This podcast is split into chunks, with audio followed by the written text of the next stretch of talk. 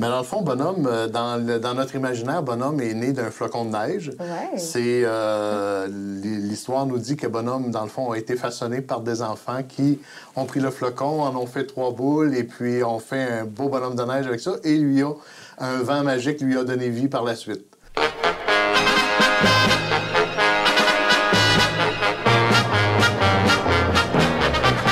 À Québec, ça commence royalement le grand et joyeux déploiement des tambours, des trompettes, des brillants que l'on voit dans les vrais couronnements. Carnaval, Mardi Gras, carnaval. À Québec, c'est tout un festival. Carnaval, Mardi Gras, carnaval. Chantons tous le joyeux carnaval. De Québec ou les vies, en passant par Sainte-Foy ou Céleri, oubliant de la vie les soucis, chacun vote pour sa reine sans répit. Carnaval, Mardi Gras, carnaval. À Québec, c'est tout un festival. Carnaval, Mardi Gras, carnaval. Chantons tous le joyeux carnaval.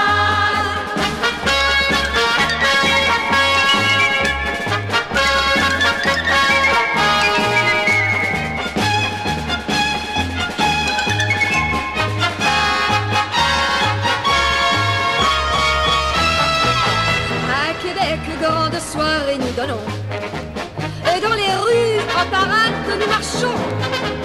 Travestis dans les clubs, nous dansons.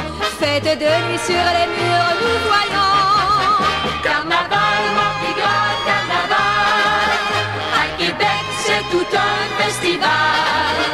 Carnaval, Mardi Gras, carnaval. Chantons tous le joyeux carnaval. Fantastica.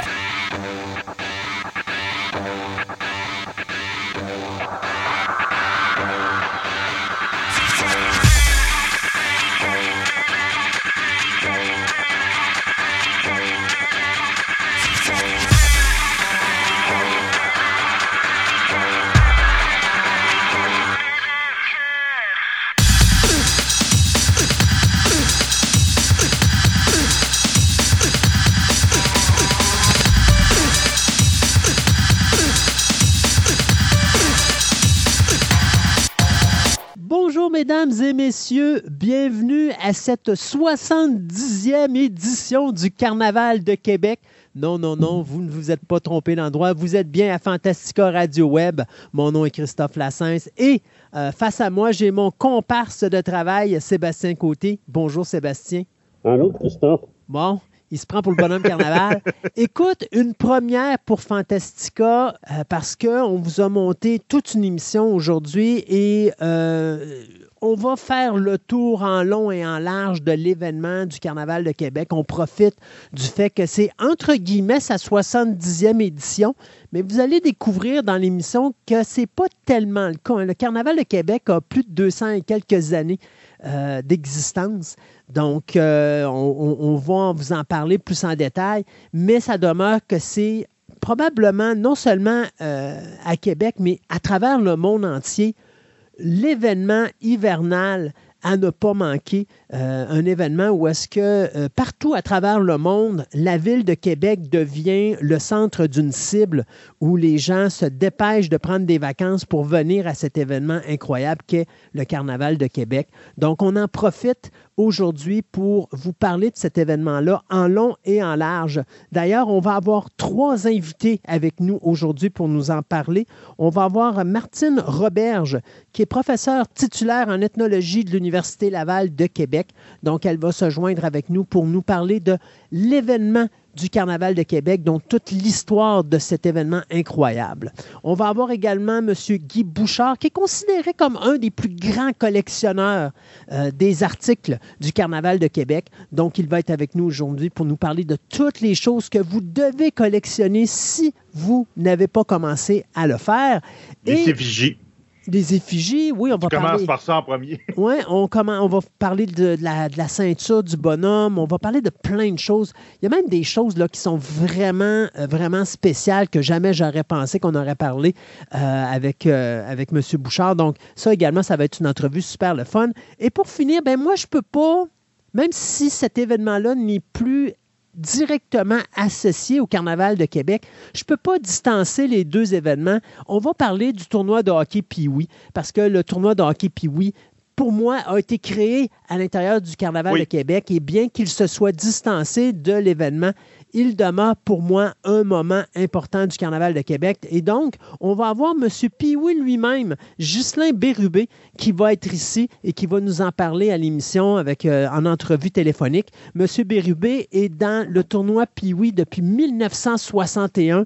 Et pour vous dire à quel point que ça fait quand même longtemps, le tournoi de hockey Pee-Wee a commencé en 1960. Donc, il est là depuis les tout débuts de, de cet événement-là. Donc, il va nous parler de l'histoire du tournoi de hockey Pee-Wee, des hauts moments, euh, des, des moments incroyables, des moments, euh, des souvenirs incroyables qui ont été vécus durant l'événement du tournoi de hockey Pee-Wee. Donc, c'est ça qu'on va avoir. Et euh, dans quelques instants, Sébastien va nous parler également de l'histoire de Bonhomme Carnaval. Donc, ça aussi, ça fait partie de l'émission. Donc, on fait vraiment le tour en long et en large de cet événement incroyable qui est le Carnaval de Québec. Et comme vous avez remarqué au début de l'émission et tout au long de l'émission, je vais vous présenter différentes chansons du Carnaval de Québec, des chansons rétro, des chansons un peu plus récentes, mais quelque chose qui va nous mettre dans l'ambiance du Carnaval. Donc, joyeux Carnaval de Québec. Au moment où on se parle, le Carnaval vient tout juste de débuter. Euh, au moment où l'émission va être diffusée, ça va faire presque une semaine que l'événement a lieu. C'est une 70e émission remplie d'activités incroyables. Donc, on va euh, vous en parler tout au long de cette émission. Et là-dessus, bien, euh, je te dirais, Sébastien, on va s'arrêter deux petits instants pour reprendre notre souffle, souligner un de nos commanditaires et après, on revient avec l'histoire de Bonhomme Carnaval. Ce segment de début d'émission vous est présenté par Horreur Fanatique. Enfin, une boutique juste pour vous, passionnés du monde de l'horreur. Horreur Fanatique est un véritable cabinet de curiosités où vous y trouverez divers articles inusités touchant à ce domaine, incluant des films en cassette vidéo, DVD ou Blu-ray, de la musique en cassette, CD ou vinyle, une multitude d'accessoires promotionnels de toutes sortes, ainsi que des objets de rituels voodoo africains. Allez découvrir ce magasin incroyable et mystérieux situé au marché aux puces Saint-Michel, au 7707 avenue Shelley à Montréal, ou encore, vous pouvez assister à leurs différents encans en streaming en vous rendant directement sur leur site web au horreurfanatique.ca. Horreur Fanatique est la place où vous rendre, vous, amateurs du monde de l'horreur. Bonhomme Carnaval, notre personnage principal, c'est le seul bonhomme carnaval de neige au monde qui parle. Merci d'être là et surtout, bonne journée, joyeux carnaval! Bonhomme, c'est notre ambassadeur et c'est lui qui véhicule la joie du carnaval partout. Et son rôle, c'est vraiment de transporter la joie de vivre et le message d'inviter la population à venir participer à son carnaval, à venir célébrer l'hiver avec lui.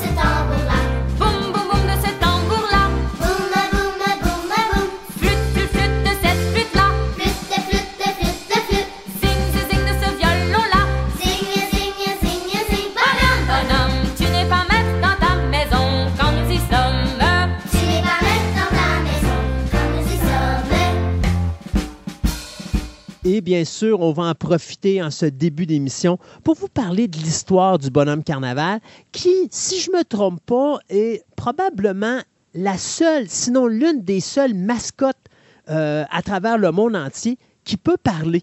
Parce que normalement, comme on l'a déjà, euh, a déjà parlé ici à l'émission, une mascotte habituellement ne parle pas, mais Bonhomme Carnaval, lui, a, euh, a une voix et il s'exprime très bien. Mais Sébastien va nous parler un petit peu de l'histoire du Bonhomme Carnaval qui n'a pas commencé avec les débuts du Carnaval de Québec dans les années ou la fin des années 1800, mais qui a commencé plutôt avec cette, ben, je pourrais dire L'édition moderne. c'est ça, la version qu'on connaît aujourd'hui du Carnaval de Québec, soit la première édition de 1900, celle qui était de 1955.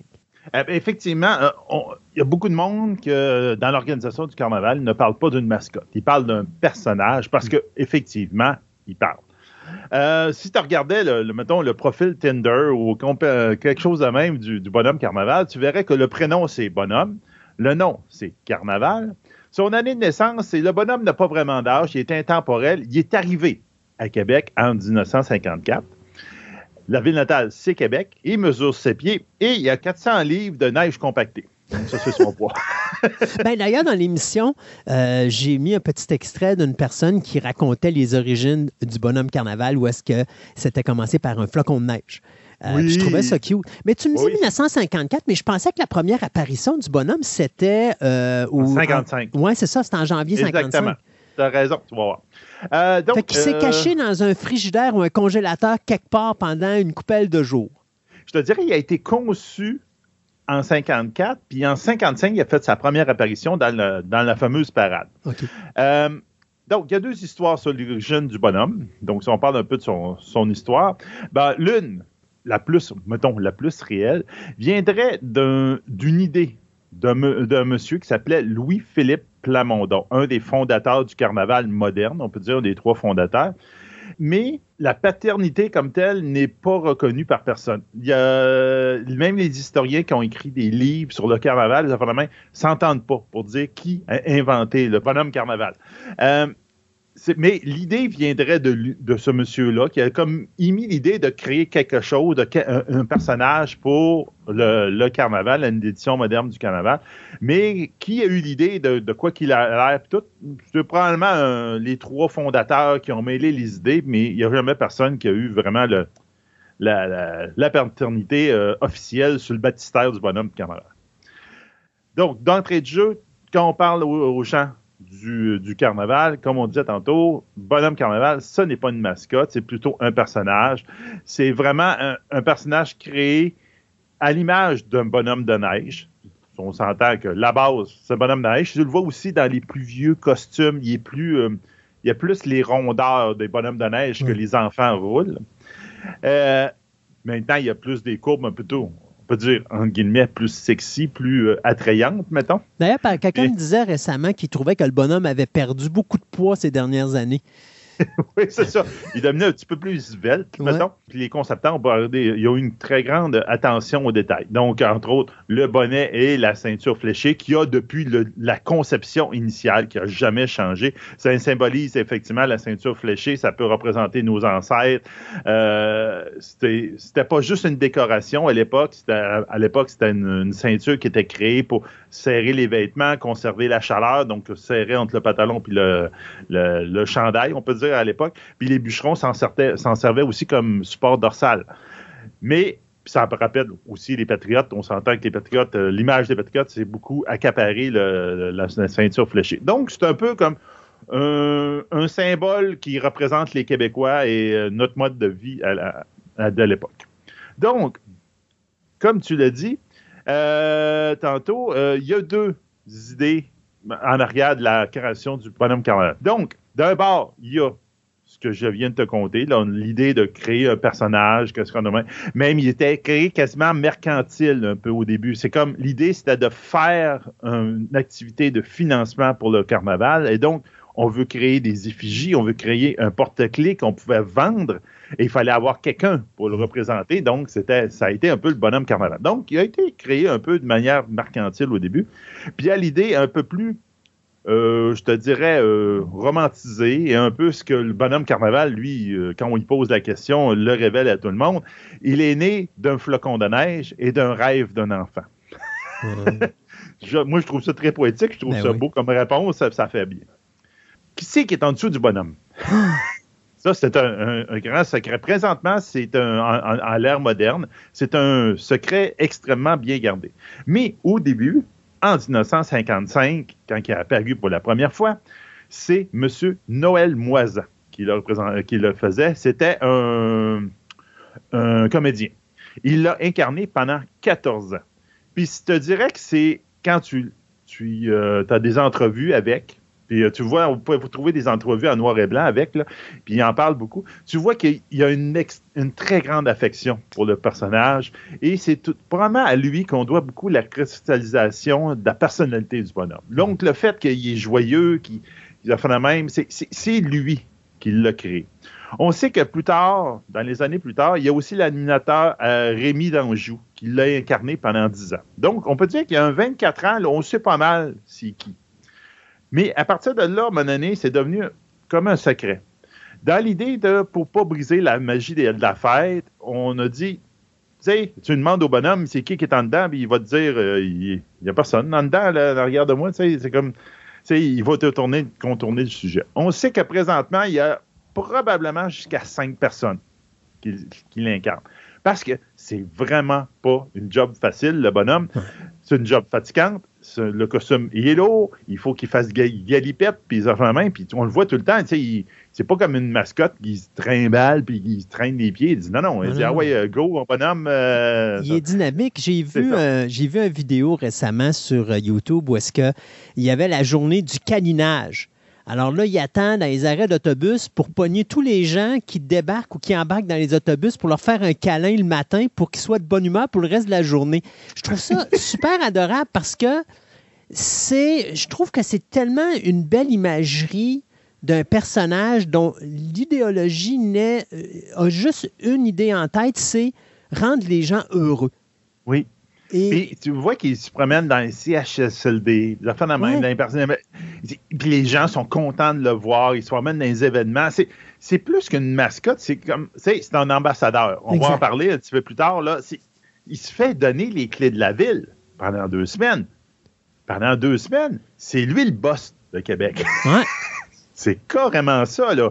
Il a la clé de la ville, puis à la fin des deux semaines, il leur redonne la clé de la ville, et on se revoit l'année prochaine. Mais c'est lui, le- le- le- la ville lui appartient pendant deux semaines. Et c'est d'ailleurs le seul personnage qui a son propre palais parce qu'on lui Mhm. construit une demeure. Je Oui. crois que c'est une ou deux semaines avant À l'événement. peu près. Et puis après ça, ben, euh, quand, euh, quand le bonhomme s'en va, bien là, on, on défait son, son- son bâtiment. Mais on lui construit une résidence à chaque fois Oui, qu'il à vient, à, tous les hivers, exactement.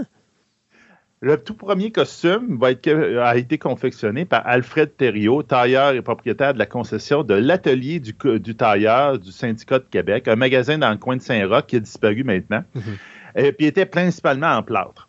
Justement, Noël Moisan, t'en parles, t'en as parlé un petit peu, du monde va faire des câlins, là, puis de. Ouais. mais Noël Moisan, le premier personnificateur du, euh, du bonhomme carnaval, disait qu'à chaque semaine, il devait repeindre la tête du bonhomme carnaval parce que il y avait des, des traces de rouge à lèvres. parce que les dames elles, donnaient des bisous au, bonhomme oui. carnaval et à un moment donné, il n'était pas capable de les frotter puis les enlever, donc il donnait une, une autre couche de peinture. Donc, c'était euh, ça, ça- je trouvais ça, euh, l'anecdote vraiment drôle. Il faut s'entendre que le personne, la personne qui est à l'intérieur du bonhomme carnaval, ben, il manque d'air. Il faut rester quand même très zen. Euh, c'est loin d'être agréable parce qu'entre autres, il y a un manque de visibilité totale comme toutes les mascottes. Euh, pas de bonhomme, il ne voit pas, euh, voit pas grand-chose. C'est pour ça qu'il y a toujours des escortes. Des escortes qui sont déguisées en bodyguard, en, en euh, gardien de sécurité, qui sont là pour comme un personnage officiel, comme un premier ministre qui se promène. Il y a tout le temps ces deux bodyguards avec lui. Mais les deux bodyguards, ils servent aussi d'un peu de, chi- de chien Mira là, pour essayer de qu'ils s'en fâchent pas trop partout. Ben, c'est quoi? Il doit voir par la bouche, je suppose? Oui, c'est ça. C'est sais, s'appuyer, donc il doit Ouais. voir à peu près par la bouche ou au niveau de la gorge. À l'époque, donc le tout premier raison, c'est des, transistors. Les transistors n'existaient pas. Donc, il y avait un système d'amplificateur à lampe à l'intérieur qui était alimenté les, espèces d'eau-parleurs qui sont logés, comme aujourd'hui, dans les oreilles du bonhomme carnaval. Il y a des batteries de moto qui étaient suspendues à des harnais dans le costume. Donc, on peut s'imaginer que la chaleur dégagée par toutes ces lampes-là empêchait le bonhomme de rester vraiment euh, très, très longtemps euh, actif. Parce Ben- qu'à un moment donné, là, il y avait trop chaud, puis ah ouais, il faut que j'aille en dedans pour me refroidir un petit peu. Pratique quand tu es dehors à moins 30, vraiment pas pratique quand tu es en dedans à plus 22. C'est ça. Même dehors, je pense qu'il devait se chauffer rapidement. Ouais. Mais c'est là que, comme je te disais tantôt, j'ai un scoop. Oh, Mais c'est quelque chose qui n'est pas très bien connu. Moi, je l'avais entendu parler d'un chauve qui se promenait en matrix grise. Monsieur Stéphane Dumas, non. notre ami. Il nous avait donné ce, ce- ce scoop-là à l'époque. Et là, je l'ai recontre-vérifié avec des, des retraités de, de son ancien job aussi qui travaillait. Donc, environ, j'ai pas une date précise, environ dans les années 90, le centre de recherche de la base de Valcartier a aidé au développement d'un système plus pratique que les lampes, mais un surtout un système qui permettait d'avoir toujours la même voix, quelle que soit la personne qui soit dans le costume. Ouais. Donc, ils ont conçu un système de- électronique pour pouvoir faire parler le bonhomme, puis le faire parler toujours de la même manière. Et c'est pour ça que, dans l'époque, à cette époque-là, à toutes les années, quand les duchesses faisaient leur tournée, ils arrêtaient toujours au centre de recherche de la base de Valcartier. C'était un moyen que le carnaval avait trouvé de remercier les chercheurs de là pour avoir conçu le système de voix du, du bonhomme. Système de voix du bonhomme qui est toujours utilisé maintenant. Wow. Donc, vous allez chercher ça sur Internet, vous ne trouvez rien parce que c'est pas quelque chose qui était publicisé. C'est- C'était un peu un parti de l'entendre là, avec le, le, le fait que la magie, puis ça dira. Mais c'est quelque chose que quand tu étais à l'interne, je l'avais déjà entendu, puis Stéphane me dit, ouais, il m'avait dit, ben oui, c'est ça, puis c'est non, non, non, non, non. Puis là, j'ai confirmé avec des, euh, des personnes, qui, des retraités que je connaissais, puis les, les plus vieux m'ont confirmé, ils disent, oui, oui, il dit, je- au carnaval, là, je dînais tout le temps euh, une fois par année avec les duchesses. Ah, puis on savait qu'ils venaient là pour nous remercier parce qu'on avait conçu un système. ben oui. Comme le relate le historien Jean Provencher dans un livre, il dit la charte du, euh, on va dire, du Carnaval de Québec dit que le bonhomme ne sera pas seulement un symbole, il va être un personnage vivant. Il va donner des ordres à la population. En un mot, il va être un, animateur de foule, un animateur du carnaval. Lors des défilés de nuit, le bonhomme carnaval va être présent. Dans, il va avoir son char, en prédominance, c'est lui qui le roi de Québec. Il pose aussi les gestes officiels. Il va recevoir les clés. Il va les, redonner à la fin de- des, acti- des activités. Il va prendre la parole au nom du carnaval. Il va donner des coups d'envoi de différentes activités. Pendant le carnaval, la ville de Québec appartient au bonhomme. Il effectue plusieurs visites dans différentes institutions, comme on disait tantôt. Puis il va aussi faire des visites internationales. Donc, il est déjà allé à Paris, par exemple, pour promouvoir toutes les activités du carnaval de Québec sa notoriété est telle que la firme Léger Marketing a déjà fait des, euh, sondages sur le bonhomme. Le bonhomme Carnaval est reconnu par environ 3 Canadiens sur 5. Donc 61 des des Canadiens voient le bonhomme Carnaval, il sait c'est qui et c'est quoi qu'il fait. Puis la grande majorité des Québécois, plus de 93% connaissent le bonhomme Carnaval, ils savent c'est qui. Quelqu'un qui ne connaît pas le bonhomme carnaval, c'est ou bien il est en bas de 5 ans ou encore il, a- il est juste jamais sorti de chez eux, là, parce que ça se peut pas. ça. Il y a eu quand même, au fil de sa, de sa grande vie, vraiment comme toute personne publique, il y a eu des polémiques autour du bonhomme carnaval. On se rappelle, pour les plus vieux d'entre nous, les Bleus Poudres. Donc, les Bleus Poudres, durant leur émission, leur émission hebdomadaire qui s'appelait Tanquinon la planète dans les années 90, sont amusés à taper sur la tête d'une espèce de faux bonhomme carnaval à coups de poêle de fonte. Puis c'est devenu un peu leur souffle-douleur, le- leur tête de turc ou encore leur guignol qui s'amusaient à tapocher d'un port à l'autre. Pendant une année de leur diffusion, ils ont même fait appel à tous, puis ils ont dit lancer des, des mottes de neige sur, la terre, sur le bonhomme carnaval pendant le défilé. C'est qu'il y en a des imbéciles qui ont fait, et il y a un des spectateurs du défilé qui a reçu une, une motte de glace en plein milieu de la, du visage, puis a perdu un œil. Ah. De mon donné, des, des jokes, là, mon donné, c'est bien beau, là, mais bon. Il y a aussi les maisons d'édition Les Intouchables qui se sont servis d'une image du bonhomme carnaval portant une arme à feu dans la couverture d'un roman policier qui s'appelait Les années fantômes. Euh, L'auteur et l'éditeur ont été poursuivis par le carnaval, qui ont, le conflit a été réglé hors cours à l'amiable. C'était comme un tueur en série, je me rappelle bien, qui se déguisait en bonhomme carnaval. Il y a une autre polémique qui a, euh, qui a fait euh, avec le journal anglophone McLean, qui a utilisé l'image du bonhomme carnaval qui avait une grosse valise pleine d'argent puis ses deux men in black en arrière pour dire que le Québec était très corrompu. Et cette photo a dû être retirée à la suite de scandale, puis il y a eu aussi des poursuites il y a eu des excuses publiques.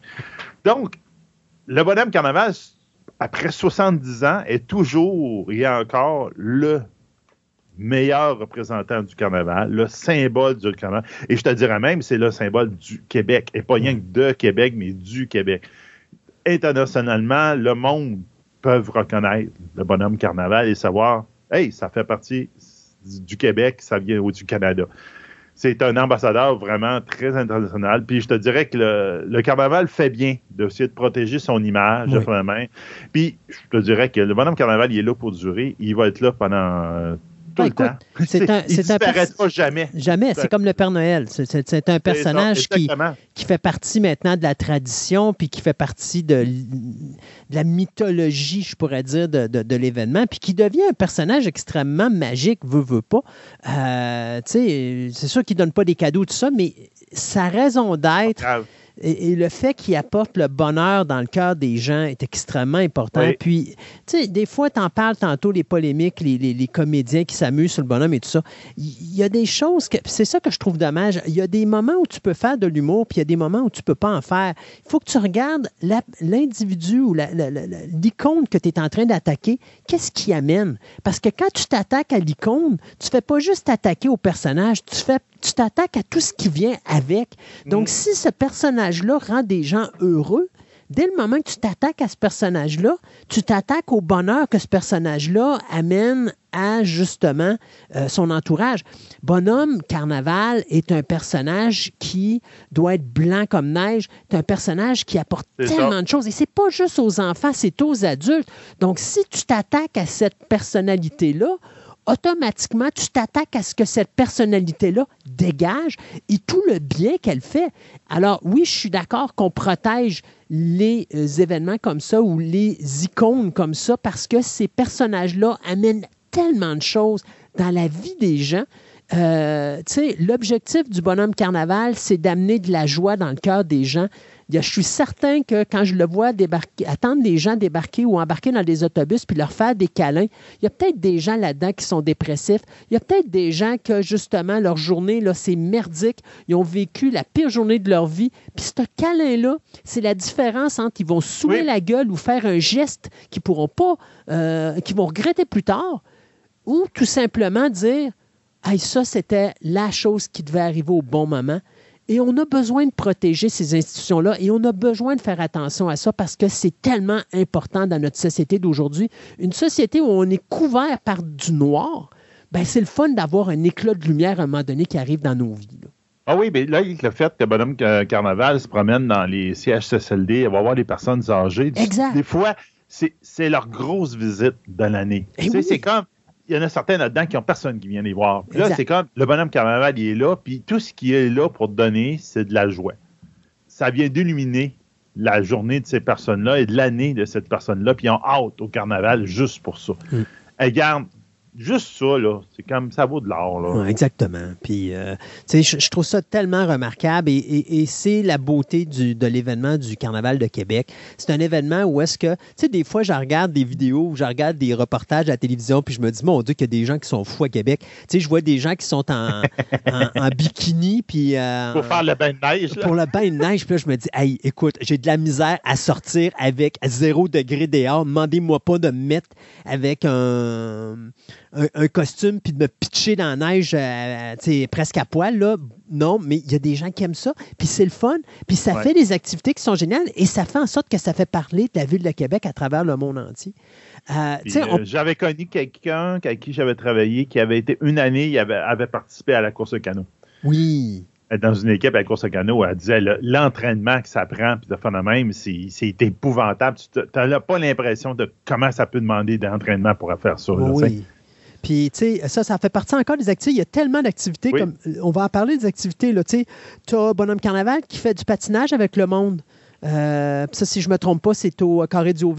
À chaque année, il y a toujours quelque chose comme ça. Tu as les glissades qui sont des Oui. choses qui arrivent régulièrement. Tu as même un bingo. Tu as la photo avec Bonhomme Carnaval que tu peux faire pendant l'événement. tu as le jardin des sculptures que je trouve qui est quelque chose qui est irremplaçable, qu'il faut absolument garder. Euh, bon, à l'époque, tu avais les duchesses. On va en parler dans l'émission. Malheureusement, c'est quelque chose qui n'existe plus. Mais on a le bal du bonhomme aussi. Euh, bonhomme a son propre bal.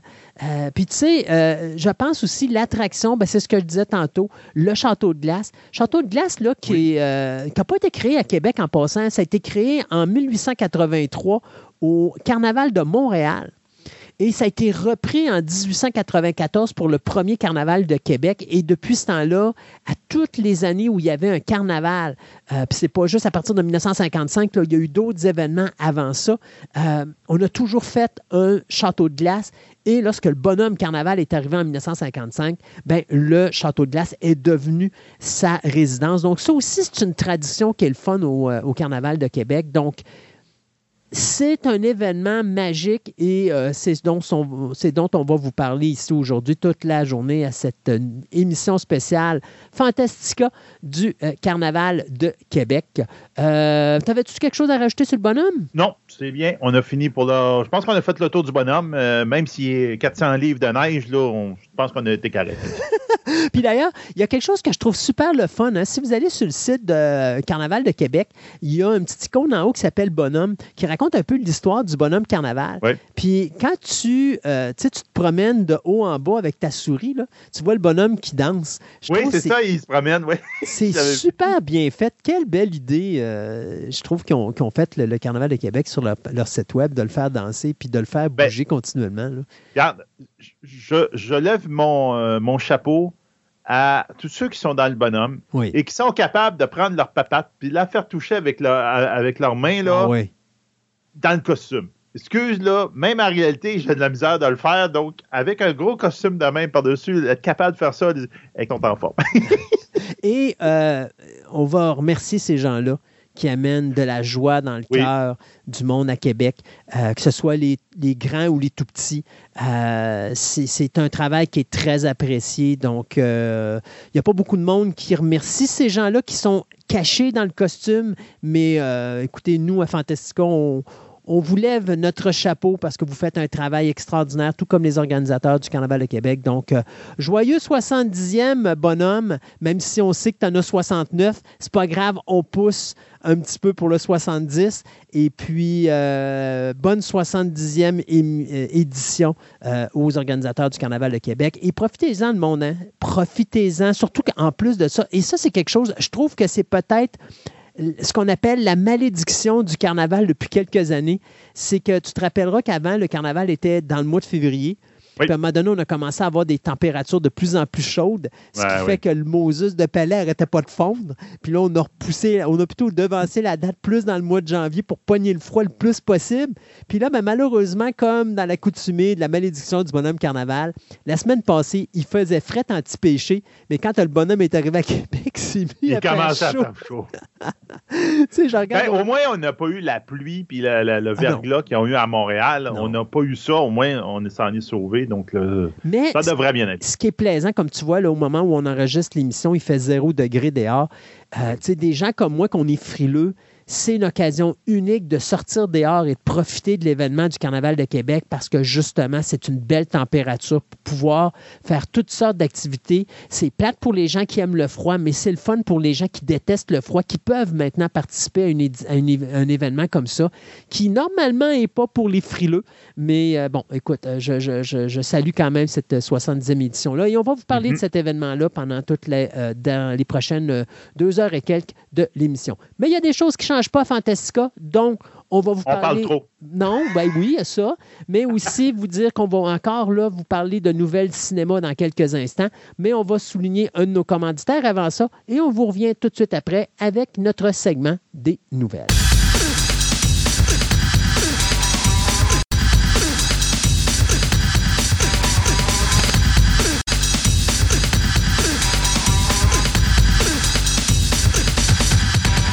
Ce segment de nouvelles vous est présenté par TPM OB et Collection, la boutique idéale pour nourrir toutes vos passions.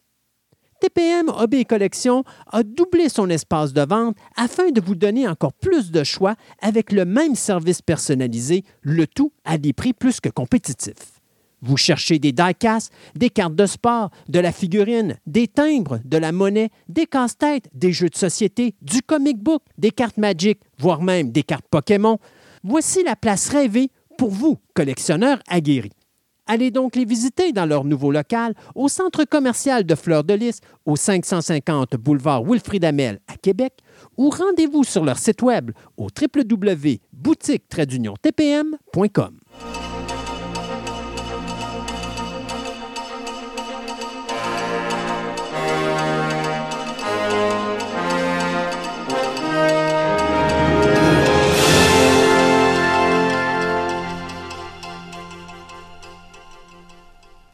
Et pour ce segment de nouvelles, eh bien, on va commencer par trois décès.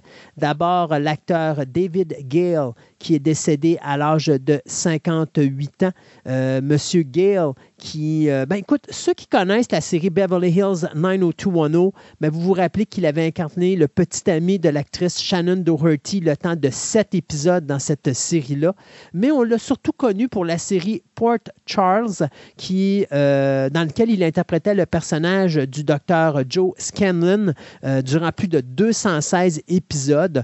Après ça, bien, euh, il a joué dans des séries télé comme Docteur Doogie, Arabesque, Matlock. Euh, il avait joué dans plus de 34 épisodes de la série Savannah et on l'avait vu au cinéma dans la comédie romantique Irresistible en 2002 aux côtés de Bradley Cooper et Colin Porch. Donc, M. David Gale qui décide ce samedi 20 janvier euh, des suites d'un arrêt cardiaque à l'âge de 58 ans. Un autre euh, comédien qui nous quitte, Gary Graham, qu'on connaît surtout pour son rôle du personnage du détective Matthew Sykes dans la série télé Alien Nation, série télé qui était basée sur le film de 1989. Il y avait eu une saison, mais la série avait tellement été populaire qu'on avait fait plein de téléfilms par la suite, puis on avait Ouais. conclu la série Alien Nation avec ça. Euh, moi, je les ai- toutes ici. C'est une des séries télé que j'avais beaucoup apprécié. J'avais beaucoup aimé le film d'Alien Nation en 89 également. Le film, je pense qu'il est en 88, puis la série télé est en 89. Puis on l'a vu aussi dans Star Trek Enterprise, où est-ce qu'il faisait euh, l'ambassadeur Vulcain Soval. Euh, donc, il a fait ça pendant quatre ans.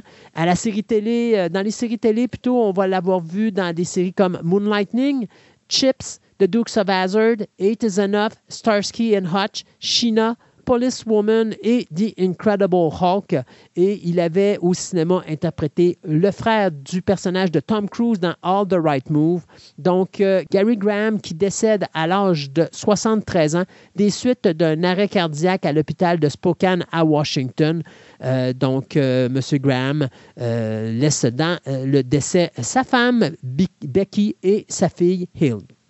Et un dernier euh, décès, eh bien, c'est le réalisateur canadien Norman Jewison qui est décédé le 20 janvier dernier à l'âge de 97 ans dans son sommeil. Monsieur Jewison, qui est un des meilleurs réalisateurs de sa génération, on le connaît surtout pour euh, In the Heat of the Night avec Sidney Poitier, film d'ailleurs pour lequel il a gagné son Oscar pour le meilleur film.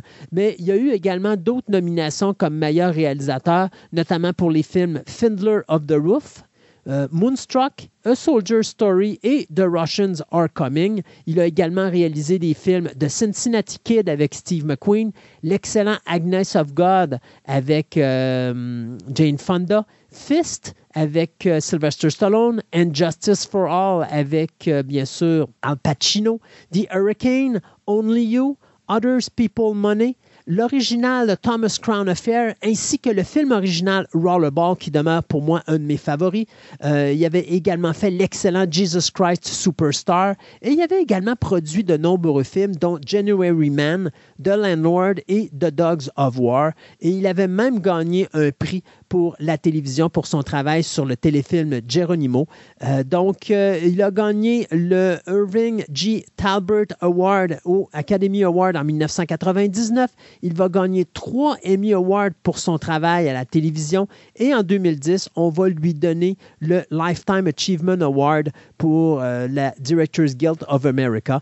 Donc, M. Jewison, ce réalisateur canadien, qui est décédé à sa résidence en Californie, paisiblement dans son sommeil à l'âge de 97 ans. Ben, on avait parlé, ça fait de quelques fois qu'on parle de, justement de Steamboat Willie qui est en train de, donc Mickey Mouse qui est en train de tomber dans le domaine public. Ben là, d'ici, on dit qu'ils sont eux autres aussi en train de se préparer, mais de se préparer d'avance pour quand le Holy Trinity, donc Superman, Batman et Wonder Woman, vont tomber en domaine public, c'est-à-dire en en 34, 35 et 37 exactement. Donc, ils sont déjà en train de préparer, je te dirais, la transition parce qu'ils disent, regarde, c'est sûr que quand la journée que les droits vont tomber, comme on a vu avec Mickey Mouse, c'était même pas rendu que Mickey Mouse devenait dominait en domaine public, il y avait déjà un trailer d'un film qui avait été fait avec l'image de Steamboat Willie. Mais d'abord, pour commencer, Superman en fait pas partie parce que Superman, les droits sont retournés à la famille. Euh, donc, Warner Bros. n'a plus les droits de Superman. Il paye pour les droits, mais il ne les a plus. C'est ça. Mais là, ils vont devenir domaine public quand même. je pense que Superman, c'était en 34, 2034. Donc, ils vont profiter quand même du, de la zone grise qui, qui ça paraît comme c'est pas Mickey Mouse comme on le connaît présentement, c'est Steamboat Willie. Ben, c'est la même chose. Superman, Wonder Woman, puis Batman, mais ben, ils n'étaient pas tout à fait pareils Mhm. comme ils sont là. Donc, ils vont jouer un peu là-dessus. Je te dirais que ça va jouer des coups. Tu sais, ils ont encore 10 ans, là. Moi, je te dirais d'ici là, là, ah, ça ne m'étonnerait pas qu'il y en a qui s'essayent pour essayer d'étendre la loi, là. Mais bon, ça- ils n'ont pas une grosse impression que ça va se faire. Donc, euh, ils ont quand même euh, travaillé beaucoup sur certains symboles. Donc, le, le S de Superman, le logo de Batman, ils ont plus euh, réussi à les faire comme des, euh, des logos d'entreprise. Mhm. Donc, c'est pas parce qu'un logo d'entreprise, ça fait temps qu'il est utilisé que Lego, Mattel, vous avez la même, qu'à un moment donné, tu as le droit de faire ce que tu veux avec. Non, non, ça devient un logo d'entreprise. Donc, lui, le S de Superman, le, le- le logo de Batman, le, le bat symbole, ben à ce moment-là, deviennent des marques de commerce et donc, ça, c'est protégé, ils sont capables d'être corrects. Puis, il va y avoir des termes qui sont encore pas du domaine public avant très longtemps, genre le terme Man of Steel ou encore Cape Crusader, qui vont, vont rester. Mais, tu sais, ils ont encore un gros 10 ans qui peuvent faire à peu près ce qu'ils veulent, là, encore dans ce domaine-là, mais ils savent que dans 10 ans, euh, la donne va changer et qu'il va falloir qu'ils s'adaptent ou à la nouvelle réalité, que là, il y a bien du monde qui vont être capables de faire des affaires avec leurs personnages, même si c'est la vieille itération de leur personnage. On va parler de Nosferatu. Euh, vous savez que le réalisateur Robert Eggers, lui qui nous avait donné The Witch et The Northman, est en train de travailler sur une nouvelle adaptation de Nosferatu. Écoute, quel bon réalisateur pour travailler sur ce sujet-là, surtout quand on a vu The Witch et The Northman, on sait à peu près comment il va faire le film Nosferatu. Et ce qui est encore plus drôle là-dedans, euh, parce que s'il y en a parmi vous qui ne connaissaient pas Nosferatu, le film original était en 1922. Vous avez eu un remake qui avait été fait en 79 avec Klaus Kinski dans le rôle titre. Euh, en 1922, c'était l'acteur Max Schreck qui avait interprété le euh, comte euh, Orlok. Donc, le comte Orlok est un vampire euh, qui est vraiment typique d'un vampire comme on, a vu dans les dessins, c'est-à-dire chauve, des oreilles pointues, frêle, euh, donc pas, une grande force. Euh, et bien sûr, bon, l'histoire racontait cette femme qui était comme terrorisée par ce vampire qui, à la fin, va finalement gagner son point. Donc, il va mordre la, la jeune femme en question jusqu'à ce qu'il découvre que la femme a juste, s'est juste sacrifiée pour arrêter la menace du Nosferatu parce qu'il s'est arrangé pour qu'il la morde au moment où le soleil était sur le point de se lever. Donc, d'une certaine façon, elle a donné sa vie pour arrêter la créature. Et donc, c'est l'actrice Lily Rose Depp qui va interpréter le personnage de Helen Hutter, qui était le personnage de la jeune femme dans le film de 1922. Et bien sûr, le réalisateur Robert Eggers s'est empressé de dire que la nouvelle version, cette troisième version de Nosferatu, va beaucoup plus s'attarder à l'histoire d'Helen Hutter qu'à l'histoire du comte Orlok, qui lui sera interprété, devinez par qui? Nul autre que l'acteur Bill Skarsgård, lui qui avait fait bien sûr Pennywise dans la nouvelle version de It. Donc, euh, Nosferatu, nouvelle version. J'ai vraiment hâte de voir ce que ça va donner. On sait que le tournage devrait débuter sous peu. Le film sort en salle le 1er janvier 2025, donc en début d'année prochaine. Donc, j'ai vraiment hâte de voir où est-ce qu'on va aller avec cette version-là, mais je sais déjà avec Robert Eggers que ça va être un excellent film euh, à voir. D'ailleurs, si des fois vous voulez voir euh, quelque chose d'amusant, mon Dieu, c'était quoi le film avec Willem Dafoe? Où est-ce que Willem Dafoe est sur un plateau de tournage, puis qu'il interprète bien sûr le personnage de Nosferatu parce qu'ils font une adaptation de son film. Et bien sûr, il se met à bouffer tous les acteurs qui sont sur le plateau de tournage les uns après les autres, ce qui fait que le tournage devient de plus en plus compliqué. Euh, je me rappelle plus le titre du film en question, mais c'était hilarant comme, euh, comme version de Nosferatu. Ça se peut-tu de Shadow of the Vampire? Shadow of the Vampire, exactement, c'était ça. Euh, si vous avez jamais vu ce film-là, ça vaut vraiment la peine d'être vu. Une belle petite comédie, mais c'est tellement original. Tu sais, le gars veut faire une nouvelle version de Nosferatu. Il découvre un acteur qui ressemble, goutte pour goutte au personnage de Nosferatu sans savoir que c'est vraiment le comte Orlok. Puis là, ben, comte Orlok commence à, me bouffer le- la majorité des techniciens ou des acteurs sur le plateau de tournage, ce qui fait que tranquillement, pas vite, ça devient de plus en plus difficile de faire la production. À un moment donné, le réalisateur va découvrir ça, il va s'arranger pour lui donner. Regarde, c'est c'est hilarant comme film. Fait que si vous n'avez pas eu la chance de voir ce film-là, ça vaut la peine d'être vu. Mais sinon, on va attendre la nouvelle version de Robert Eggers qui euh, s'intitulera bien sûr Nosferatu. Donc, ça devrait sortir en début d'année prochaine. On avait beaucoup, beaucoup, beaucoup aimé la. Moi, en tout cas, ça n'avait pas bien cher au cinéma, mais moi, j'avais beaucoup aimé Tron, le nouveau euh, Oui. Tron 2, on peut dire Tron Legacy. J'avais beaucoup aimé, je l'ai réécouté dernièrement et je me, plais, me complais toujours beaucoup dans cet univers-là. J'ai trouvé qu'il avait fait une, une belle itération de, de J'avais bien aimé aussi la série en animation 3D qui avait Ah été faite. oui, elle était excellente. La musique était toujours aussi bonne en plus. Puis j'aurais voulu avoir la, la- euh, la mission en dessin animé pour voir ah, la suite, parce qu'il y avait une belle fin. À la fin, cliffhanger, puis là, Ouais. c'est comme ils n'ont jamais terminé l'histoire. Je trouvais ça vraiment plate. Puis le dessin était particulier, mais Mm. fitait tellement bien avec l'univers de Tron. Mais bon, regarde. C'est plate parce que Tron n'a jamais eu de popularité. Mais c'est ça. que j'aime des fois. Tu as des studios qui, même s'il n'y a pas de popularité, ils savent qu'ils ont quelque chose de magique entre les mains, puis ils vont continuer à faire de quoi là-dessus, malgré que. Oui, c'est ça. Donc, Tron 3, Tron 3, 3, qui va s'appeler Tron Arise. Arise, même le, le logo exactement, le E de Arise, il est fait comme c'est un 3, là, Euh, qui va être euh, dirigé par Joach- Joach- Joachim euh, Ronin. Puis qui, euh, on va avoir plein de, de personnages là-dedans, donc entre autres Jared Leto qui va jouer le personnage prin- principal, puis il va être aussi le producteur. Il va, il va y avoir Jodie Turner-Smith, Cameron Man- Managa, excusez, Managan, Evan Peters et Greta Lee qui vont sortir là-dedans. Que là, il commence le tournage. Donc là, c'est plus rien qu'une rumeur comme ça a été pendant long. Hey, ça fait depuis deux Ouais. ans qu'on entend parler. Là. Là, en 2024, il commence le tournage. J'ai très hâte. Même le tournage est commencé au moment qu'on se parle. Il y a quelques semaines déjà de partie. Tu as, passé de la pandémie qui a retardé le projet à la grève des scénaristes, à la Eh grève oui. des acteurs. Fait que Eh, ça, ça a juste déboulé après ça. Ça a tout déboulé, puis là, on espérait que ça ne tuait pas le projet. Comme on dit, c'est pas quelque chose qui a été facile à vendre parce que ça n'a pas, euh, ça a pas super bien marché. Puis Jared Leto n'est pas reconnu pour ses chefs-d'œuvre cinématographiques dans les dernières années. Non, effectivement. Et là, on vient d'apprendre qu'il y a une autre euh, acteur, plutôt actrice, qui vient de se joindre au casting, et c'est ni l'autre que Gillian Anderson. Oui.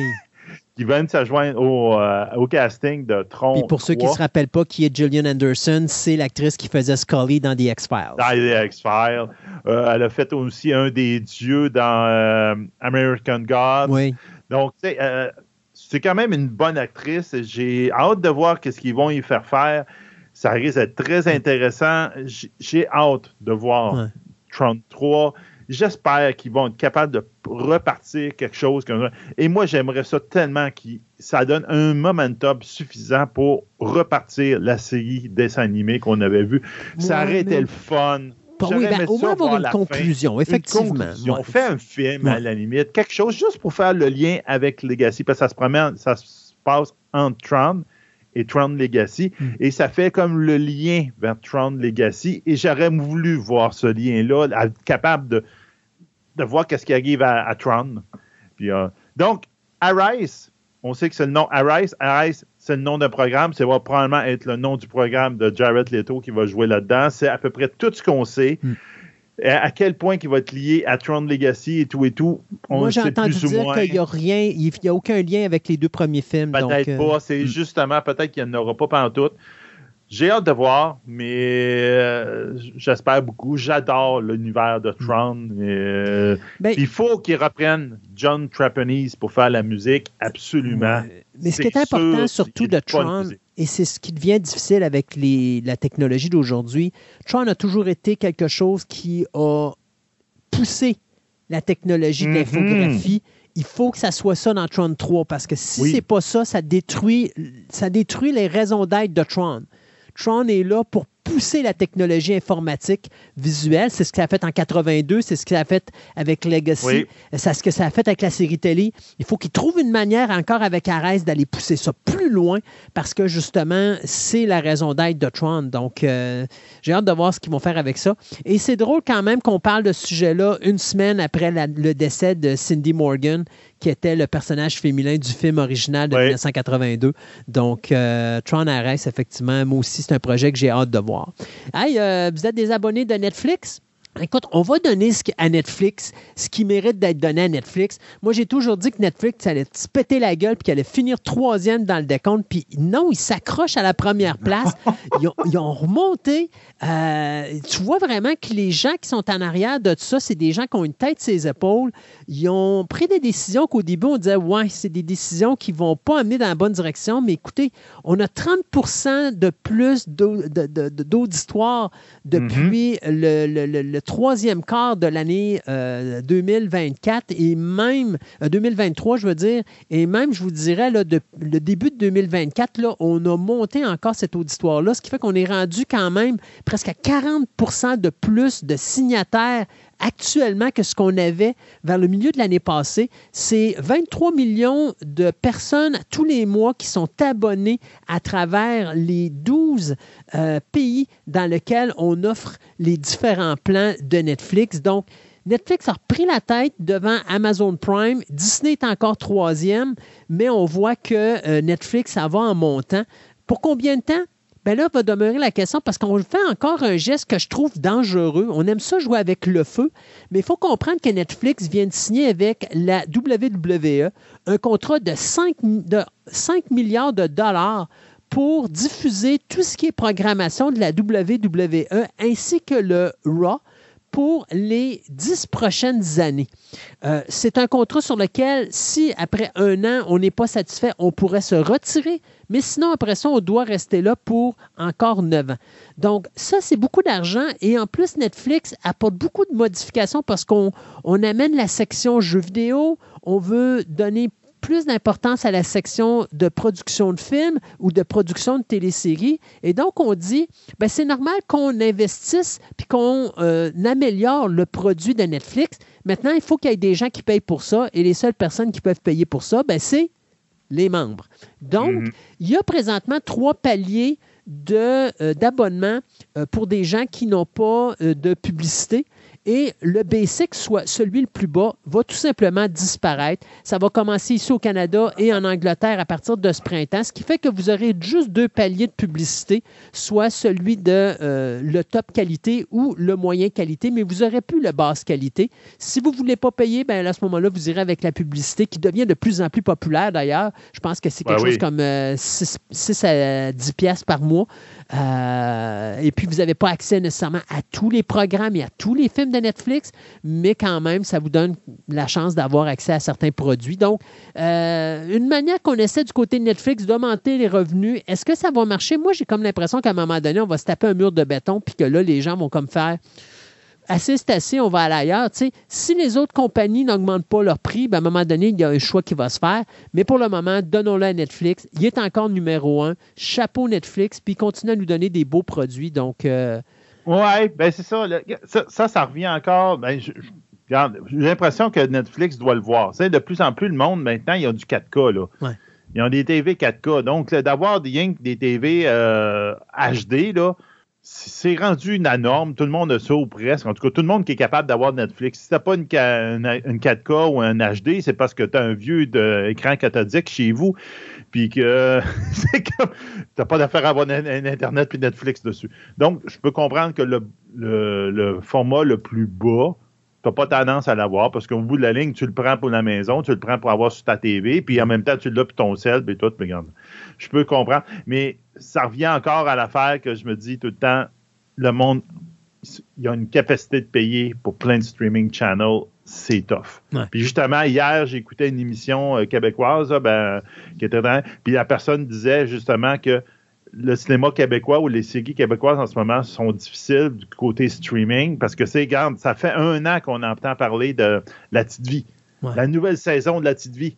Il n'y a personne qui est capable de la voir, ou presque, parce qu'il est sur, justement sur le streaming de Radio-Canada. Là, en février, elle va venir finalement sur la TV publique. Mais garde, justement, faut que tu payes pour la- la- la- l'affaire de Radio-Canada, l'affaire de TVA, la terre de nouveau. La, à un moment donné, ça n'a pas d'allure. Mhm. Le Québec va falloir qu'il fasse un Netflix québécois, puis qu'ils mettent tout dessus, ou qu'ils s'allient avec Netflix, puis disent, garde, on va mettre nos affaires dessus. ben, ils sont déjà alliés avec Netflix. C'est juste Oui. que ça ne marche pas. Il n'y a personne qui écoute rien sur Netflix au niveau du Québec. Alors, c'est ça. Ben, certain c'est parce que- que les, les quelques affaires qu'on met là, on met pas grand-chose. On Ouais. s'entend, là. Écoute, on a, on a pas- le Canada a signé avec Netflix pour euh, faire des productions au Canada. Puis Oui. on a eu un film au Québec, tout le reste vient du Canada anglais. Puis c'est pas parce qu'il y a du favoritisme du côté de Netflix, c'est juste que les gens regardent pas ce qui se fait au Québec. Ils regardent ce qui se fait au Canada anglais. Alors, Ben, il, y écoute, en- il y en- il regarde ce qui se fait au Québec, mais c'est parce qu'on a des belles séries au Oui, Québec. mais c'est juste qu'à un moment donné, il faut que tu donnes la chance, puis tout. Mais regarde, c'est parce que. Puis ça leur tente pas de mettre ça là. Dire, ah non, non, moi je vais mettre ça sur tel autre poste, mais tu gardes. Mais tu comprends, tu, comprends, Sébastien, que Ben oui. pour moi qui décide que les gens n'écoutent pas ce qui se passe au Québec sur Netflix, là, Parfaitement d'accord. on, on- on regarde les codes d'écoute de tout ce qui se fait au Québec. Puis si Netflix continue à donner de l'argent euh, au Canada anglais pour faire des films, mais qui n'en donne plus ici au Québec pour en faire, il y a une raison. Il y a une raison pourquoi qu'Amazon puis Netflix font affaire avec la France au lieu de faire affaire avec le Québec. La France, il y a des gens qui écoutent leurs films. Au Québec, Oui. il n'y a personne qui les écoute. C'est plate, mais il va falloir à un moment donné. Puis j'écoute, je l'ai vu le film au Québec qui a été fait là, pour Netflix. C'était pas mauvais le film. Je trouvais que Ah c'était- c'était c'était quelque chose de vraiment bien. Puis c'était le fun parce qu'on sortait du concept de ben on va faire un petit film québécois. Non, c'est un film international. C'était le fun. J'ai bien aimé, mais ça n'a juste pas pogné. Euh, mais il va falloir à un moment donné qu'on fasse des produits qui sortent du système québécois, qui, deviennent des produits internationaux, qui deviennent des produits attrayants pour le public. C'est ce que fait la France. On devrait faire la même maudite affaire ici au Québec et je ne comprends pas pourquoi qu'on s'obstine à tout le temps faire des produits typiquement québécois alors qu'on devrait faire des produits québécois internationaux. On a Ouais. besoin de faire des produits internationaux. J'écoute, j'adore le Québec, je vis au Québec. Je peux comprendre qu'il faut faire des choses qui touchent le Québec, mais j'aime bien la mentalité Clint Eastwood. Un pour moi, un pour eux. Ben, faites un film pour l'international qui va rapporter, puis vous allez pour ça faire un film d'auteur pour le Québec parce que vous aurez l'argent pour le faire. Pourquoi? Parce que votre film à l'international aura rapporté. Mais il va falloir à un moment donné qu'on sorte de, de nos shorts puis qu'on commence à dire Hey, sais-tu quoi? Il n'y a pas juste. euh, Québec, c'est pas le nombril du monde. C'est le contraire. Le monde, c'est c'est le nombril, puis nous autres, il faut essayer de rentrer dedans. Fait que là, il faudrait s'ajuster avec le reste de l'international, puis arrêter de faire du québécois. On n'a pas le choix. Sinon, on, Ah va non, rester, on va rester dans notre cave. C'est ça. Il faut, faut tu sais, euh, voyons, comment ça s'appelait le film avec Patrick Huard, euh, les policiers, là? Euh, bon cop, bad cop. Bon cop, bad cop. C'est- ça a été un film qui s'est fait reprocher parce qu'il n'était pas dans le carcan québécois. Mais excuse, là, c'est parce qu'il était fait pour justement marcher autant du Canadien anglais, oui, Canadien français.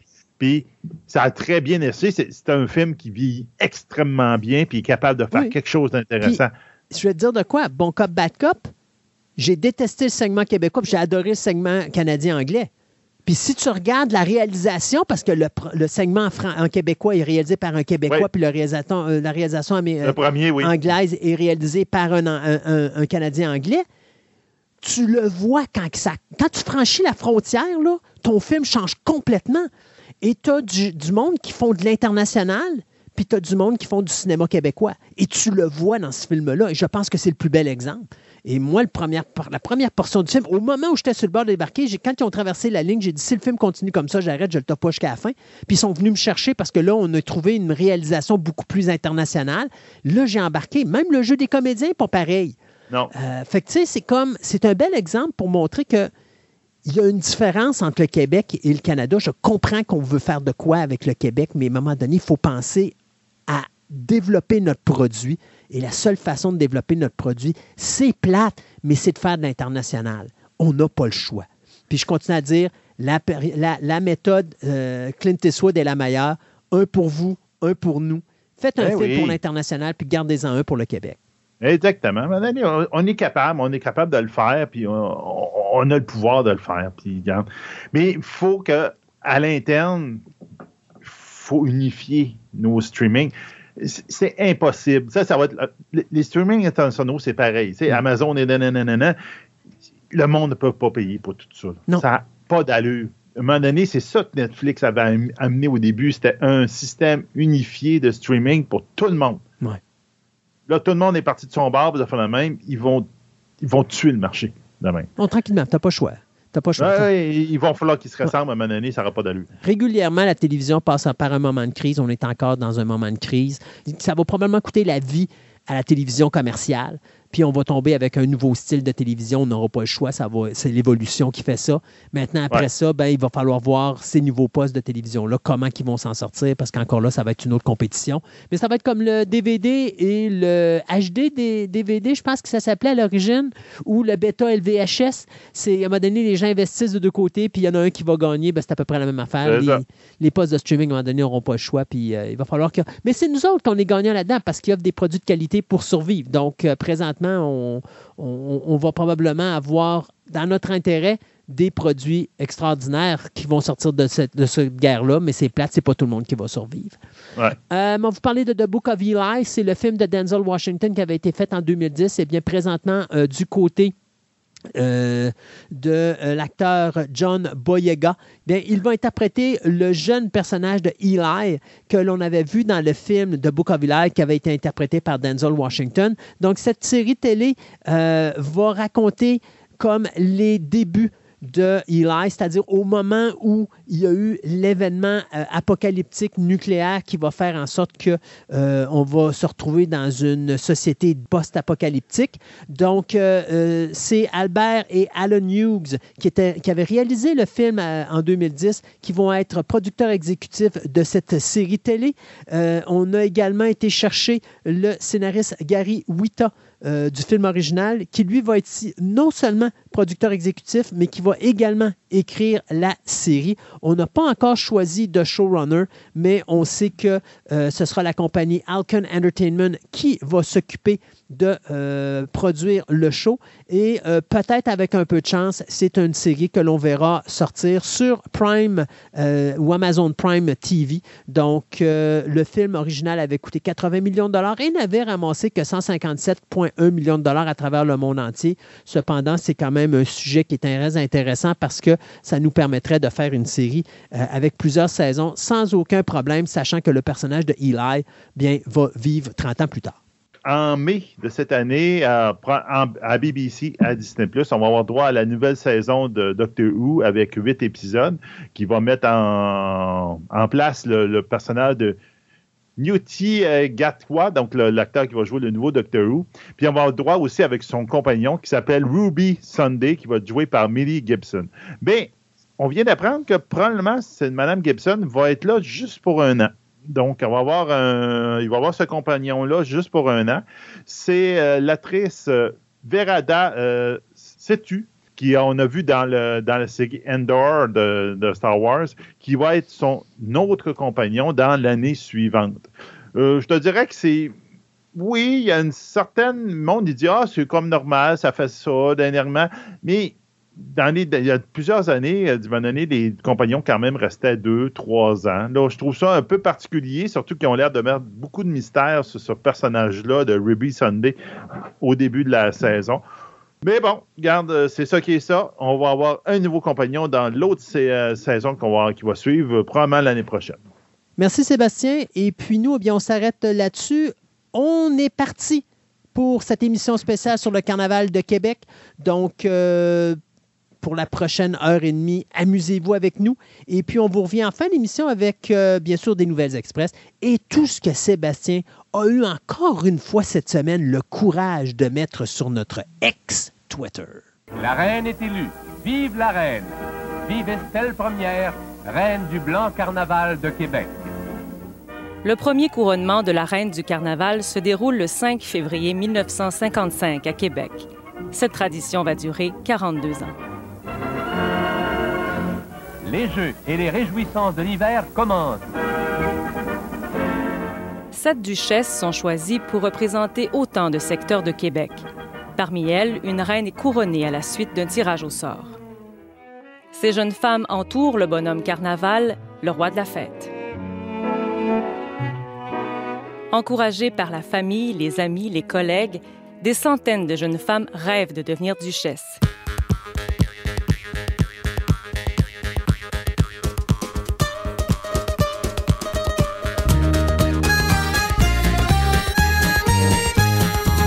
Salut bonhomme, salut bonhomme, salut le bonhomme carnaval. On me tournait comme une pomme, oh mon bedon monumental. Salut bonhomme, salut bonhomme, salut bonhomme, salut bonhomme, c'est toi notre homme, bienvenue bonhomme notre bonhomme carnaval. Tu mets la gaieté dans la ville. Pour toi, l'hiver est fabuleux. Lorsque ton cortège défile, on t'acclame à la queue Salut bonhomme, salut bonhomme, salut le bonhomme carnaval. Quand tu parais, Québec est jovial. Salut bonhomme, salut bonhomme, salut bonhomme, salut bonhomme, c'est toi notre homme. Bienvenue bonhomme, vive notre bonhomme carnaval. Donc, nous sommes présentement à ce que l'on considère être la 70e édition du Carnaval de Québec ça va être un petit peu plus complexe que juste dire que c'est la 70e édition ou que le Carnaval de Québec a 70 ans, parce qu'en réalité, le Carnaval de Québec a plus de 230 ans. Et euh, qui de mieux que Martine Roberge, professeure titulaire d'ethnologie du département des sciences historiques de l'Université Laval de Québec, pour venir nous en parler ici aujourd'hui. Bonjour, Madame Roberge. Bonjour. Donc, avant qu'on commence à parler de l'histoire du bonhomme et de l'histoire du carnaval de Québec, euh, peut-être un petit peu parler de vous. Qu'est-ce qui vous a amené à euh, étudier sur l'histoire euh, du carnaval de Québec? En fait, mes intérêts de recherche, moi, ça porte vraiment sur les fêtes, tout ce qui est les divertissements populaires, les rituels, les rites. Euh, j'ai beaucoup travaillé aussi sur toutes les questions de la tradition orale avec les récits comme les contes et les légendes. Donc, euh, je suis ethnologue de formation et je m'intéresse donc au fond à tous ces phénomènes de culture populaire, euh, dont les divertissements et les fêtes. Donc le carnaval, euh, pour moi, c'était un objet d'étude privilégié parce que euh, quand on a des fêtes comme ça qui sont pérennisées, qui, qui durent dans le temps, ben on est dans des phénomènes euh, culturels donc de, de tradition, des traditions donc qui sont euh, euh, transmises de génération en génération. Et moi, en tant qu'ethnologue, c'est ce qui m'intéresse de voir pour comment ça se comment ça se transforme aussi, euh, parce que euh, des traditions qui ne font plus de sens pour les, les, les gens, pour la population, ben ils tombent en déclin. Alors, euh, on a un bon, nombre de traditions reliées à la religion, entre autres au Québec, qui euh, qui ont qui ont pas passé euh, à travers à travers le temps. Mais disons, et un, une autre des fêtes à, à, laquelle je me suis intéressée beaucoup, c'est la question de la mi-carême. Okay. Qui, qui, était euh, une sorte de une tradition qui est, qui est encore vivante aujourd'hui, mais dans juste dans trois petites localités, là, okay. disons. Mais euh, le Mardi Gras, euh, c'était le pendant. On dit souvent que le Mardi Gras, qui était la fin du la période du carnaval, on dit souvent que c'est le, le, le, pendant de la mi-carême oh. comme type de divertissement populaire. Donc, tantôt, ce qui est amusant, parce que euh, vous puis moi, on, regardait les dates, puis on se disait, bon, OK, on dit que c'est la 70e édition du Bonhomme Carnaval ou du, du festival euh, du Carnaval de Québec. Sauf qu'à un moment donné, on s'est rendu compte, ouais, mais c'est 1955 euh, qui est officiellement la première année du Carnaval de Québec. Fait que ça fait pas 70 ans, ça en fait 69 quelque chose du genre. Euh, mais là, on souligne la 70e. Comment qu'on peut expliquer que c'est la 70e édition? Ça veut-tu dire que le Carnaval de Québec a existé avant 1955? Ben oui, tout à fait, parce que euh, il y a eu une première édition euh, comme fête urbaine là, hivernale euh, en, en, 1894. Donc, okay. un premier carnaval qui a duré du 29 janvier au 3 février. Mais bien avant, à, Mo à Montréal, il y avait eu un premier carnaval à Montréal en 1883. Okay. Euh, mais il faut attendre 1894 pour voir euh, la première édition euh, à Québec. Okay. Et, et c'était organisé, dans le fond, par la communauté anglophone. Euh, le milieu anglophone, depuis longtemps, était, euh, leur loisir était organisé euh, par des clubs, donc beaucoup d'activités sportives. Euh, et c'était, ça regroupait enfin tous les notables, les commerçants, euh, et c'est eux qui ont parti cette première édition. Euh, qu'est-ce qu'il y avait là-dedans? Des compétitions, des tournois de curling, du hockey, les fameux clubs des racketteurs. Puis il y avait beaucoup de glissades, euh, du, du, patinage. Donc on, on, voulait faire des loisirs euh, divers et c'était ça qui, qui étaient les principales activités qui étaient, euh, qui étaient offertes, dans le fond, à, à la population. Puis c'était, au fond, la population locale. Ça s'adressait à la population locale. Donc, euh, une deuxième édition aussi, euh, en 1896, de Carnaval de Québec. Puis après, après, on trouve des traces dans les journaux, d'une programmation irrégulière. C'est-à-dire que moi, j'ai vu euh, un carnaval en 1901, en 1908, en 1912, 1924, 26, 1930, 31, 39. faut voir qu'il y a une interruption, au fond, avec pendant les deux guerres mondiales. Ouais. La première, en 14-18, et ça se comprend.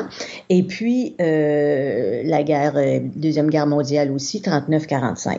Donc, et puis, la crise des années 30 aussi a, a fait en sorte que c'était pas très propice euh, au divertissement.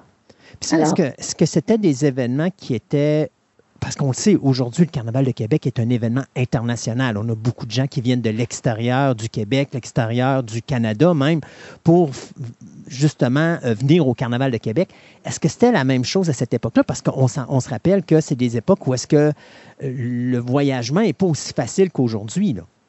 Bien, assurément, non. Ça s'adressait davantage à la population locale. Mmh parce que c'était des, des, divertissements. Mais il faut dire que dans ces éditions-là, il y avait un palais de glace, okay. euh, il y avait des sculptures sur la neige euh, dans les rues de Québec, euh, il y avait la course en canot existait, c'était l'activité vedette, entre autres. Euh, on parle, on parle mais- de la, on parle de la traversée du. Saint-Laurent? OK. Sans canot sur le fleuve, euh, sur le fleuve Saint-Laurent, entre Québec et Lévis, là, où, où c'était le plus, le plus étroit. Ça, c'était l'activité vedette.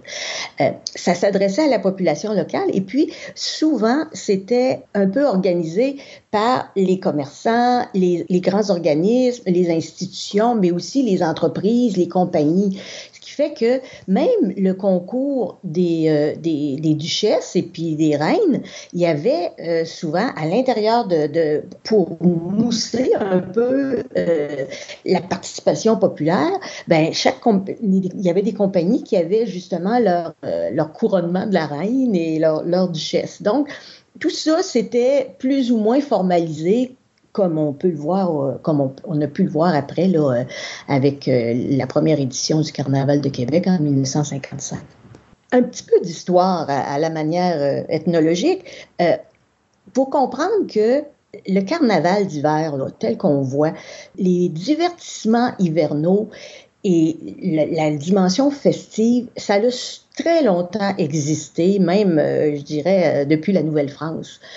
Donc, ce qui arrivait, c'est que après le temps des fêtes, qui était un temps d'arrêt, et là, c'était les fêtes de famille, ben, à partir de la fête des rois, donc le 6 janvier, la fête de l'Épiphanie, jusqu'au Mardi Gras, qui est la veille du mercredi des cendres, qui marquait le début du carême, toute cette période-là, dans le calendrier populaire, c'était considéré comme le, temps du carnaval. Donc, ça veut dire on fêtait, euh, on s'invitait, on allait de maison en maison, on en profitait pour se divertir, d'une part parce que à la campagne, entre autres, c'était un temps mort. Hein? On, on- et les divertissements populaires, ben, c'était les bonnes veillées avec la musique, la danse, etc.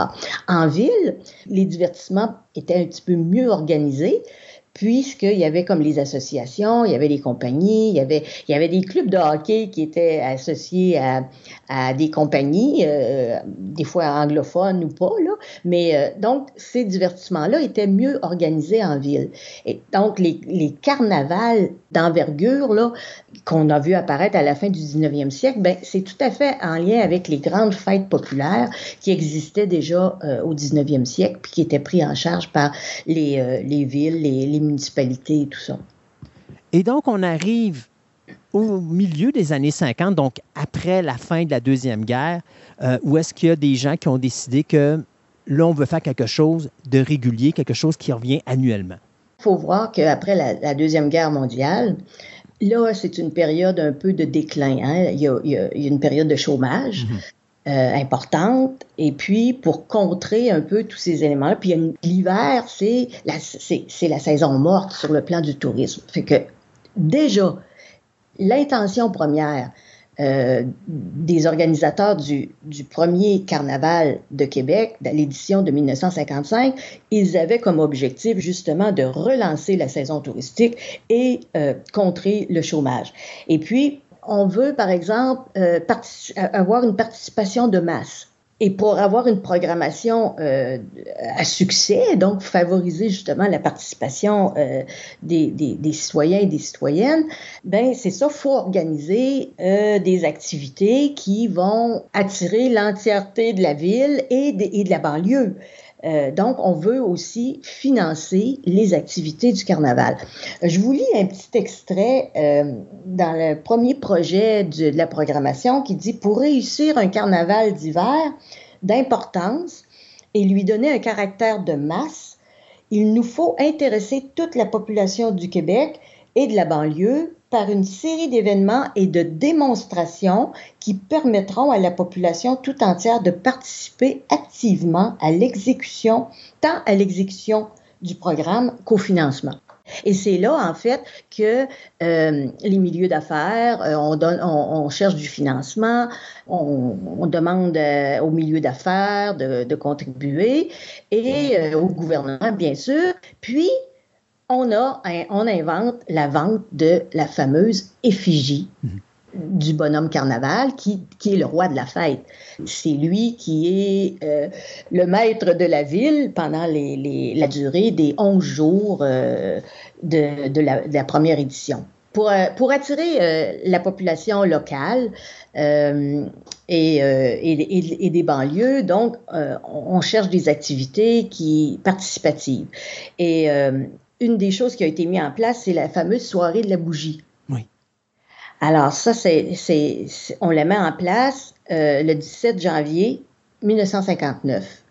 Et là, c'était en fait pour ramener euh, la question de- des- des duchesses et de la reine. Alors, on se rappellera que Bonhomme est considéré comme le roi de la, euh, le roi de la fête. Il a un palais de glace et ben comme, comme le roi, il, il est le roi de la fête, donc il peut euh, couronner ou élire, euh, élire la reine. Donc, Parmi les activités, ben, le, couronnement de la reine, c'était une façon justement d'intéresser la population locale par les différents quartiers de la ville. Donc, on forme en fait sept duchés et puis euh, l'idée, c'était de ramasser des fonds. Alors, euh, à partir de, la- soirée de la bougie, il y a à peu près 3500 bénévoles qui, qui euh, parcourent les rues de la ville et des différents duchés pour vendre la bougie. Et jusqu'en 1997, cette activité-là euh, a perduré.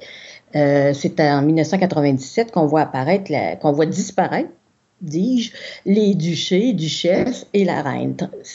Ça a été transformé par la suite euh, en cinq euh, bonhommeries qui se voulait euh, une autre division euh, du territoire de la ville, euh, des espèces de fiefs, mais qui n'avaient plus du tout euh, une correspondance avec euh, les, les réels quartiers. Ça, c'était Euh, après, après qu'on a éliminé les municipalités. Ben, c'est un redécoupage, en fait, euh, des municipalités puis des, des arrondissements. Là, ça. Parce qu'avant, avant, c'était Oui. c'est ça qui était plaisant à l'époque. À l'époque, c'était la compétition entre les différentes villes. Charlebourg, Sainte-Foy, Beauport, Lévis. euh, euh, puis les gens, pour voir leur reine être élue, il fallait qu'ils achètent le plus, le plus de bougies. Puis moi, je me rappelle de ça quand j'étais tout petit. Tu avais quelqu'un qui passait, qui venait cogner à la porte. On est là pour vendre des bougies. Puis si tu voulais que ta reine euh, soit sur le, le- le trône, ben il fallait acheter de la bougie. Puis chaque bougie, dites-moi si je me trompe, quand on l'allumait et puis euh, que bon, elle descendait, il y avait, je crois, quelque chose pour un tirage à l'intérieur. Est-ce que je me trompe ou j'ai une bonne mémoire? J'avais une bonne mémoire parce que en réalité, pour euh, au, au tout début, là, chaque bougie coûtait un dollar. Mhm. Et ça, ça, ça permettait, c'était reconverti après euh, pour euh, en capsule qui donnait en fait un certain nombre de, de votes. À, à- la, à la- à la duchesse là, de, de son duché. Donc, plus la duchesse avait de votes, euh, avait plus de chances d'être couronnée. Euh, et, mais pour favoriser la- cette participation populaire-là, puis la vente de, de la bougie, c'est que certaines bougies étaient gagnantes. Donc, il y avait soit une couleur ou soit il y avait un petit un élément qui était un petit, un petit papier qui était inséré. Là. Et euh, si la bougie, après tant de. Quand, elle, elle- quand elle, elle- elle- la mèche brûlait, puis si elle ne révélait pas de couleur, c'était qu'elle n'était pas gagnante. Mais euh, ça, ça a été longtemps, moi aussi, euh, pendant mon, mon enfance. euh, J'étais dans le duché de Lévis, pour tout vous dire, et, et on, a- on attendait impatiemment. Mais ça, la, la- la soirée de la bougie, c'était trois semaines avant le début du carnaval. Parce que, euh, et là, ben, finalement, euh, c'était le, dernier jour. Je pense qu'il y avait le couronnement de la reine, si je me souviens bien, avec le bal, le bal populaire qui clôturait, euh, qui clôturait l'événement. Donc, c'est les activités les plus, les plus populaires du carnaval. Ça a toujours été ben, Bonhomme et ses duchesses avec euh, l'élection et, le couronnement de la reine, euh, évidemment le palais de glace. Ensuite, on avait les sculptures sur neige et, ou les, les sculptures de glace. Ça, c'était. Et puis, il y avait la fameuse rue du carnaval qui était la rue Sainte-Thérèse euh, en Basse-Ville. Euh, où euh, beaucoup de commerçants, euh, et c'était encore une fois, les, c'était des, des gens de la, la population, là, de monsieur, madame, qui sculptaient des, des sculptures de neige, et ça, c'était une attraction quand on allait au carnaval. ben, on pouvait circuler dans les rues et voir l'ingéniosité et le travail de, de- des, des sculptures. La course en canot sur le fleuve, la fameuse course en canot sur le fleuve Saint-Laurent entre Québec et Lévis, ça aussi, ça a toujours été considéré comme une, une, une activité euh, phare. La course de traîneaux de chiens, les attelages de chiens dans les rues de la ville, ça aussi, dès les premières éditions, c'était... euh, dans les toutes premières éditions, ça faisait partie des... Ensuite, une autre euh, activité importante, c'était les défilés de nuit. Ah, vous vous souvenez Oui, peut-être des deux défilés, la Haute-Ville et la Basse-Ville. Ouais. Bon, alors là, euh, ça aussi, ça, ça avait énormément d'intérêt pour le mais parce que ça regroupait beaucoup de bénévoles aussi dans, dans la confection, la fabrication des chars allégoriques et aussi ça nous prenait du monde pour animer et dans la, la fameux le fameux défilé ou parade euh, dans les rues, bien là, il y avait tous les, les corps de majorette, les, euh, les harmonies. euh, donc, ça faisait participer les gens, toute la population locale. Ensuite, il y avait les, les balles, les balles costumées, les balles populaires. Euh, donc, ça, c'était parmi les grandes activités là, qui prenaient aussi euh, une envergure euh, intéressante parce que ça attirait des touristes. Euh, moi, je me rappelle, les Américains ont toujours eu la parade du Père Noël. Nous, on avait la parade du bonhomme, mais notre parade du bonhomme était télévisée. Ça, je vais m'en rappeler. Euh, puis même, je me rappelle, à un moment donné, on avait des gens qui restaient sur la Grande Allée. Puis, euh, il y avait leur logement. Donc, nous, on restait au chaud pour regarder la parade du carnaval passer. C'était plaisant. Mais c'était une attraction pour nous, cette, parade-là du carnaval. Que ce soit la Haute-Ville ou la Basse-Ville, c'était une attraction incroyable. Moi, je me rappelle encore des chars qui étaient vraiment sublimes. Il y avait du travail dans tout ça. Le carnaval doit évoluer pour pouvoir subsister.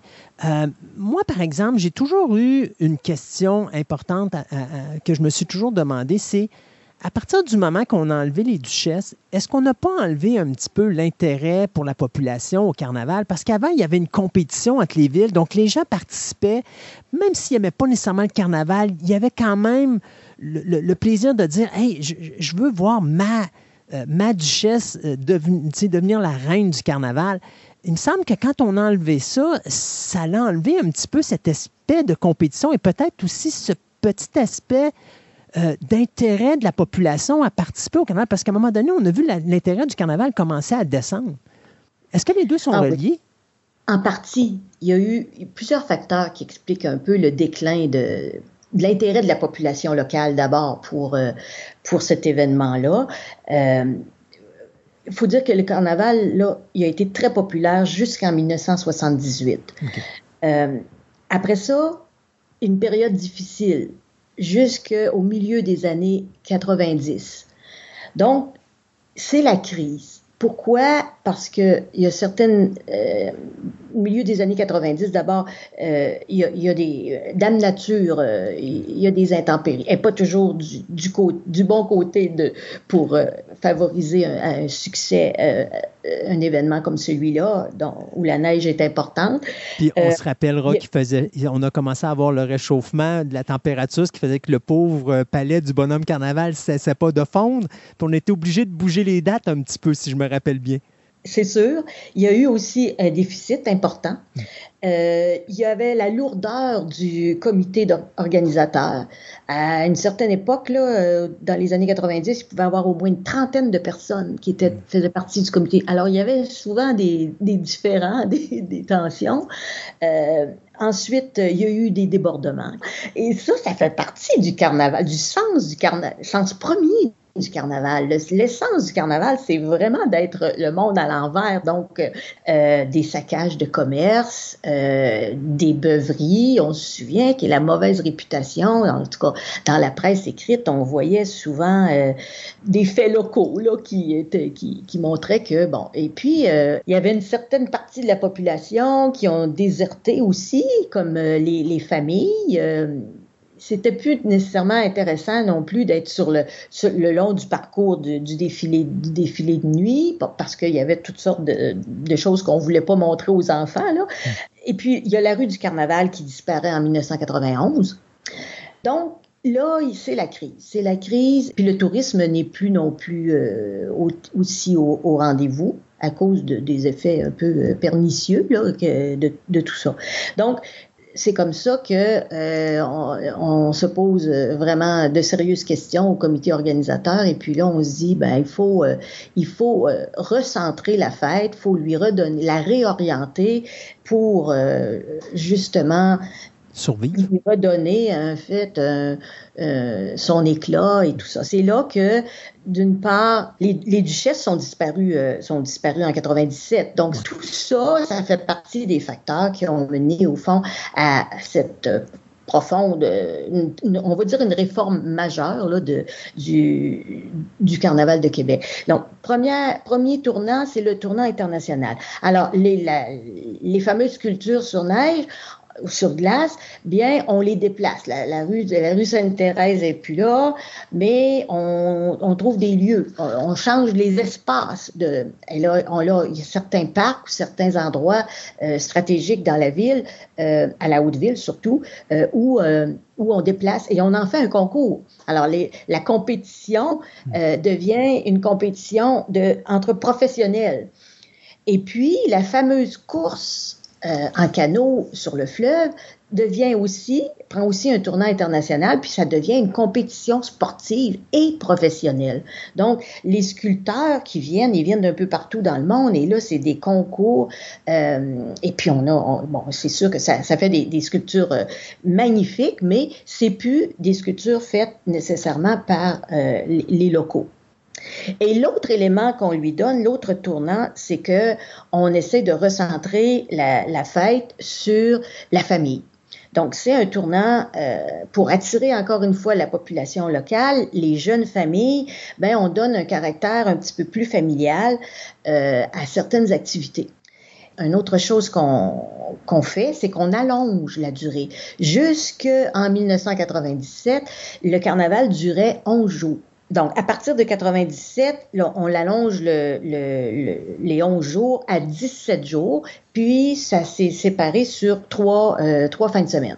Que les fins de semaine sont importantes pour justement attirer la population locale euh, aux, aux Donc, on va placer dans la programmation les, les, les, activités fortes euh, euh dans les week-ends, en fait.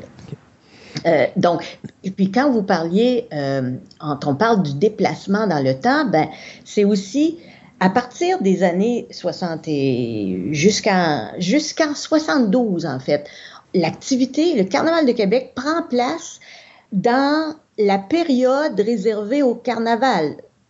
J'expliquais tout à l'heure que le carnaval populaire allait des rois, de, du lendemain des rois jusqu'au Mardi Gras. Bon, ben, jusqu'en 1972, les dates du carnaval étaient fixées. Enfin, la dernière activité du carnaval fallait qu'elle ait lieu le, la journée du Mardi Gras. Okay. Donc, c'était pas à date fixe. Parce que le Mardi Gras, qui est déterminé par la, la, le début du carême, lui-même qui est déterminé par la fête de Pâques, et, et n'est pas une la fête ça. de Pâques n'est pas une fête à date fixe, donc euh, ça, ça, jouait toujours dans le calendrier. Donc à partir des années euh, plus tard, là on a quand même euh, fixé les, les dates au calendrier pour que ce soit une activité, ben, on appelle ça institut instituer ou institutionnaliser euh, une fête euh, dans, dans, un calendrier.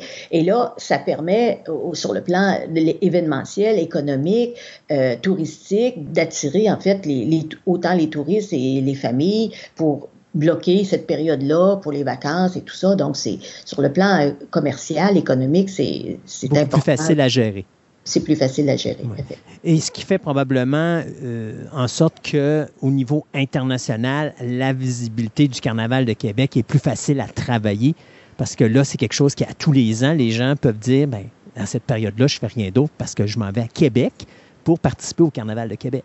Oui. Parlez-moi du Carnaval off. C'est quoi ça? Ben, les duchesses, ça n'a pas toujours fait l'unanimité. Et puis, euh, on va dire que cette activité-là, malgré sa popularité dans certaines années, ben, euh, dans les années euh, dans les années 90, ben, il y avait beaucoup de revendications euh, féministes euh, qui ont qui tendaient à vouloir euh, justement faire disparaître la cette pratique-là de, d'élection d'une reine euh, pour le roi. Et donc, mais, mais pour montrer jusqu'à quel point c'était quand même une activité participative qui, qui faisait euh, la- j'ai expliqué tout à l'heure que euh, on a essayé de refaire euh, le, les, en, des fiefs là, de bonhommes euh, en cinq bonhommeries là, euh, après la disparition des duchesses pour justement en- encore faire participer les, la population locale. Euh, ça, ça n'a pas du tout fonctionné. Ça a presque pas, euh, ça a presque pas duré. Euh, et puis, euh, par contre, euh, au début des euh, au début des années 2000, ben là justement ça brassait un peu et puis pour continuer d'attirer les, personnes, il y a un groupe de personnes qui ont décidé de mettre mettre en place une, activité qui s'appelait la revengeance des duchesses. Alors, la, la revengeance des duchesses, c'était donc une nouvelle tradition 2.0 euh, qui euh, durait euh, les 17 jours, pendant les 17 jours du carnaval, où euh, chaque duchesse dans son quartier euh, mettait en valeur à la fois son quartier et elle-même. Et puis, on voit là aussi toute la dimension communautaire, au fond, de, de, et, et des quartiers. Là, de...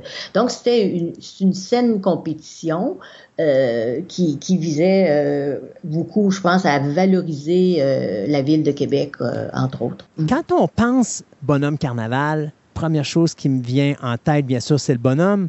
Après ça, c'est sa fameuse ceinture, puis la fameuse trompette.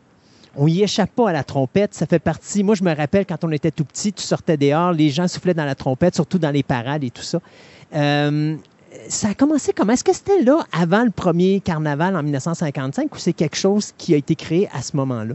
Les symboles du carnaval sont importants. Ouais. Et euh, les- le sens ou l'essence du carnaval, c'est le monde à l'envers. Donc, c'est faire la fête, ça, fa- ça prend du bruit. Euh, les feux d'artifice euh, étaient là dans les toutes premières éditions en 1894-96. Euh, le bruit, le tintamarre, ça fait, c'est intrinsèque à, la fête. Donc, comme je disais, l'essence, c'est un peu les débordements, l'abondance, euh, les balles populaires. Donc, euh, il y avait deux éléments importants. Euh, les fameuses trompettes du carnaval, je pense qu'ils sont arrivés avec l'édition de la première édition de 1955 et subséquente, là, parce que c'est là qu'on a eu l'effigie. Euh, la, la, la ceinture fléchée, c'est devenu un, un élément euh, indispensable du costume euh, de bonhomme. Et ensuite, vous aviez la canne, Oui. la fameuse canne dans laquelle on mettait la boisson du carnaval, parce que qui dit carnaval dit festif, dit boisson alcoolisée. Et Il il on avait avait pas- la fameuse boisson du carnaval qui était le petit caribou. Le caribou, oui, exactement. Ça, je me rappelle. Donc, euh, il n'y avait pas une, euh, une taverne là aussi euh, dans le coin de. C'était pas chez Tipper qui faisait ça? Oui, c'est ça, chez Tipper. Donc là, la fameuse recette du caribou, je ne sais pas, on pourrait la retrouver sans doute. Mais euh, disons que euh, c'est la trompette et la, canne euh, rouge. Ben, c'était des deux, deux éléments, deux accessoires importants des symboles du carnaval de Québec. Et la recette du caribou, c'est un mélange de porto, de sherry, de vodka et de brandy. Une autre chose aussi, puis je vous dirais peut-être qu'on pourrait finir là-dessus, les chansons, parce qu'il y a eu des chansons du carnaval. D'ailleurs, j'en mets, euh, plus on va avancer dans l'émission, vous allez toutes les entendre. Euh, j'ai- mis Salut Bonhomme, j'ai mis même la chanson du tournoi Puis oui, c'est des chansons qui sont restées marquantes. On en a-tu encore de ces chansons-là aujourd'hui?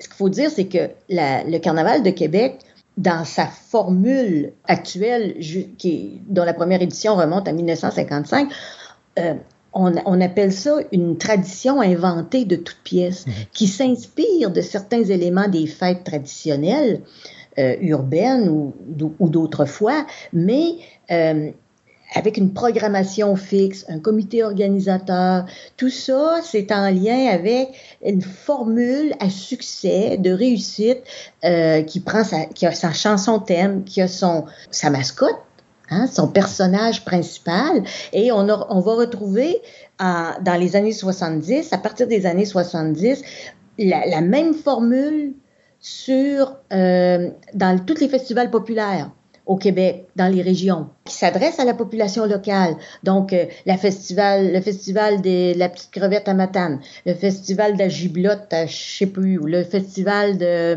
de la galette de sarrasin, le festival des bleuets.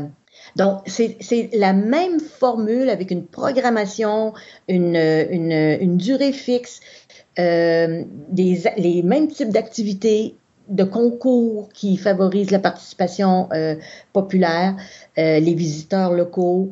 Ce, ce, ce genre de, de, de formule-là était gagnante et la plupart avaient leurs chansons. Mmh. Donc, on garde, les mêmes chansons euh, d'une édition à l'autre parce que ça fait partie, c'est structurant, ça fait partie donc de la fête comme telle, comme on la connaît.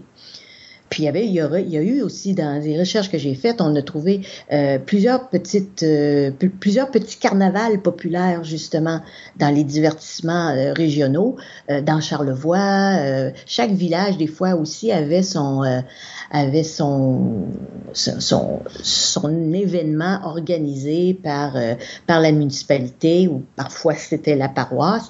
Donc pour justement valoriser que les gens s'approprient en fait ces divertissements-là. Donc, la chanson du carnaval, ce qui est intéressant avec la chanson thème du carnaval, et puis c'est là où je pense que la formule a peut-être été adoptée justement par euh, les festivals euh, d'été, en été, parce que ça dit carnaval, mardi gras, ouais. carnaval.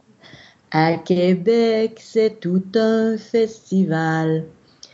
Quand j'entends ce refrain-là, je me dis, c'est vrai que les organisateurs étaient conscients qu'ils étaient en train de mettre en, en, place une formule, une formule gagnante euh, avec euh, sa programmation, ses activités, euh, tout ça, et que s'inspirait en fait de ce qui de ce qui pouvait avoir existé bien avant les années les années 50. Donc festival et, et puis peut-être une, une, dernière remarque c'est qu'est-ce que le carnaval de Québec a des attributs carnavalesques? Dans le sens profond des carnavals parce que les carnavals ça remonte au Moyen Âge. Donc moi je me suis interrogée sur qu'est-ce qui qu'est-ce qu'il y a de carnavalesque euh, de nos jours avec le tournant euh, des années, de la fin des années 90, des années 2000, c'est que le Carnaval de Québec se veut être la plus grande fête hivernale. Donc, on mise sur euh, la neige, sur l'hiver, euh, et non pas, non plus sur le débordement ou le, le, ce qui caractérisait au fond les, le, le carnaval, les carnavals euh, au, de l'époque. médiévaux. Ouais, c'est ça. En réalité, derrière tout ça, il faut dire que le carnaval évolue pour pouvoir continuer à subsister. Euh, donc, rendu à sa 70e édition. Euh, S'il y aurait un dernier petit mot à faire sur le carnaval de Québec et peut-être pour les gens qui n'ont jamais eu la chance ou qui n'ont jamais voulu vraiment aller visiter le carnaval, mais que ce serait peut-être la bonne occasion de faire cette année euh, pour cette 70e édition, ça serait quoi qu'on pourrait leur dire? Venez voir comment les Québécois fêtent l'hiver. Madame Roberge, merci beaucoup de votre présence à l'émission. C'est très apprécié. Euh, J'apprécie beaucoup le temps, surtout que vous êtes en plein travail pour fin de session à l'université. C'est encore doublement plus apprécié le temps que vous m'avez alloué aujourd'hui. Et puis, qui sait, peut-être qu'on se dira une prochaine pour un autre petit festival quelque part qui pourrait survenir et dont vous aurez plein de choses à nous dire. Au revoir et euh, bonjour à tous vos auditeurs. Merci. Au revoir. Les sculptures ont fait partie, les sculptures de glace euh, ont fait partie du carnaval depuis 1894. En fait, on a eu à partir de 1955. Et euh, un moment donné, il y a une communauté, la communauté de la rue Sainte-Thérèse, je dirais, dans, Saint-Malo, des quartiers de Québec. Quand les enfants étaient couchés le soir, d'abord, tu, tu créais un monument devant chez vous. Au début, assez petit. D'autres fois, de plus en plus imposant. les enfants dormaient, mais on prenait, euh, il faisait froid. Puis pour se réchauffer, tu sais, tu travailles des monuments de glace, là. Trouve-moi les gants qui sont plus. euh, tu sais, fait que là, tu taponnes, tu taponnes, mais il faut que tu, faut que tu donnes un peu d'énergie. Les enfants de Lionel Fauché, qu'on va appeler père, en 1959, a dit à, ça- à leur père Pourquoi vous créez pas d'un demi-sol une sorte de bar pour se réchauffer? C'est des bancs, des longs bancs de bois, puis prendre un petit coup. Puis là, Lionel Fauché va inventer le caribou. Ça va devenir la boisson du carnaval. Nous, et les grandes cannes en plastique, qu'elle pouvait- tu pouvais remplir ça de caribou. Là, là, la, rue Sainte-Thérèse a été récupérée par le carnaval. Le carnaval a dit Hein, on a envie de vous appuyer dans votre démarche. Mimétique dit mes beaux gants, c'est pas carnaval, c'est pas fête, dis j'ai attelé ma belle jument, c'est pas carnaval tout le temps. J'ai dit à ma blonde, c'est pas de valeur, on va y aller, le pire qui peut nous arriver, c'est d'arriver que c'est commencé. Et puis Québec, c'est à 20 mais ça va nous faire un tour en ville, on ira vraiment manquer, mais là, ce qui paraît, ça va danser la nuit le jour. Elle a mis son petit chandail blanc, c'est pas carnaval, c'est pas fête. Puis elle a dit à ses parents, c'est pas carnaval tout le temps. La neige était belle, et la nuit aussi. Et la nuit on est parti en nous voyant, les gens sont dit, on n'est pas près de les ici. On avait écrit dans la face qu'on avait hors de changer de qu'il s'est mis à faire sa trace tout doucement comme un vieux qui connaît l'amour. On a fait le tour par le cinquième rang. C'est pas carnaval, c'est pas puis pas plus vite que ben doucement. C'est pas carnaval tout le temps. La route était longue. La jument connaissait le chemin, puis comme c'était frais pour les mains, on se disait plus train va loin. Puis après tout, c'est pas une course, on sortait pas tuer la douce, parce que c'était frais en petit nounous. Quand on sortait, ben c'était pour se parler d'amour. Rendu en ville, demandé aux gens, c'est-tu carnaval, c'est-tu fête, mais c'était fini depuis bien longtemps, c'est pas carnaval tout le temps. J'ai dit à Hélène, Donc, pour cette édition spéciale sur le Carnaval de Québec, il me fait grand plaisir d'accueillir ici en studio M. Guy Bouchard, qui est un, j'ai entendu dire entre les lignes, là, qui était- qu'il était l'un des plus grands collectionneurs d'articles du bonhomme Carnaval. Et il va nous parler un petit peu de, de l'histoire de ces différents articles et surtout de sa collection personnelle. Monsieur Bouchard, bonjour.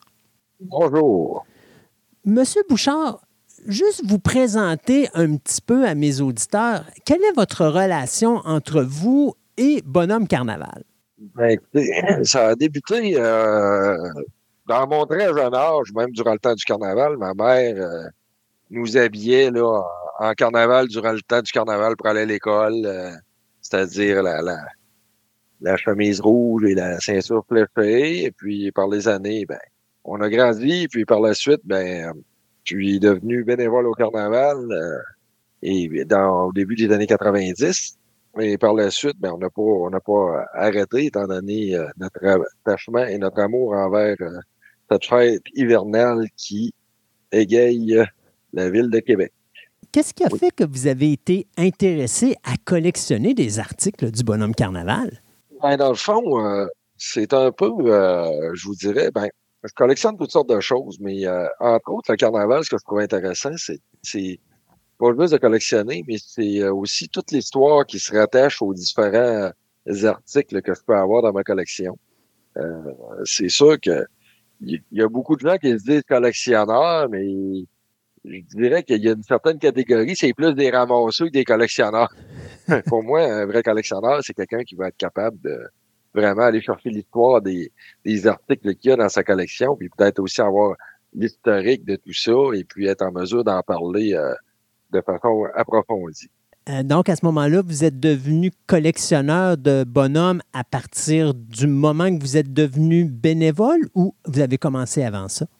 On j'avais commencé un petit peu avant, là, mais euh, c'est comme je disais tantôt, j'étais plus un ramasseur. Là, je ramassais des, des choses, je ramassais à gauche puis à droite. Puis ensuite de ça, ben, étant impliqué comme bénévole, bon, ben, à ce moment-là, j'ai m'a permis un peu de peaufiner tout ça et puis d'être un peu plus sélectif dans, dans les choses que je collectionnais et toujours en, essayant de d'avoir l'historique des choses que j'ai et puis euh, le, pourquoi du comment et puis à quoi ça servait puis c'est-tu rare, c'est-tu pas rare?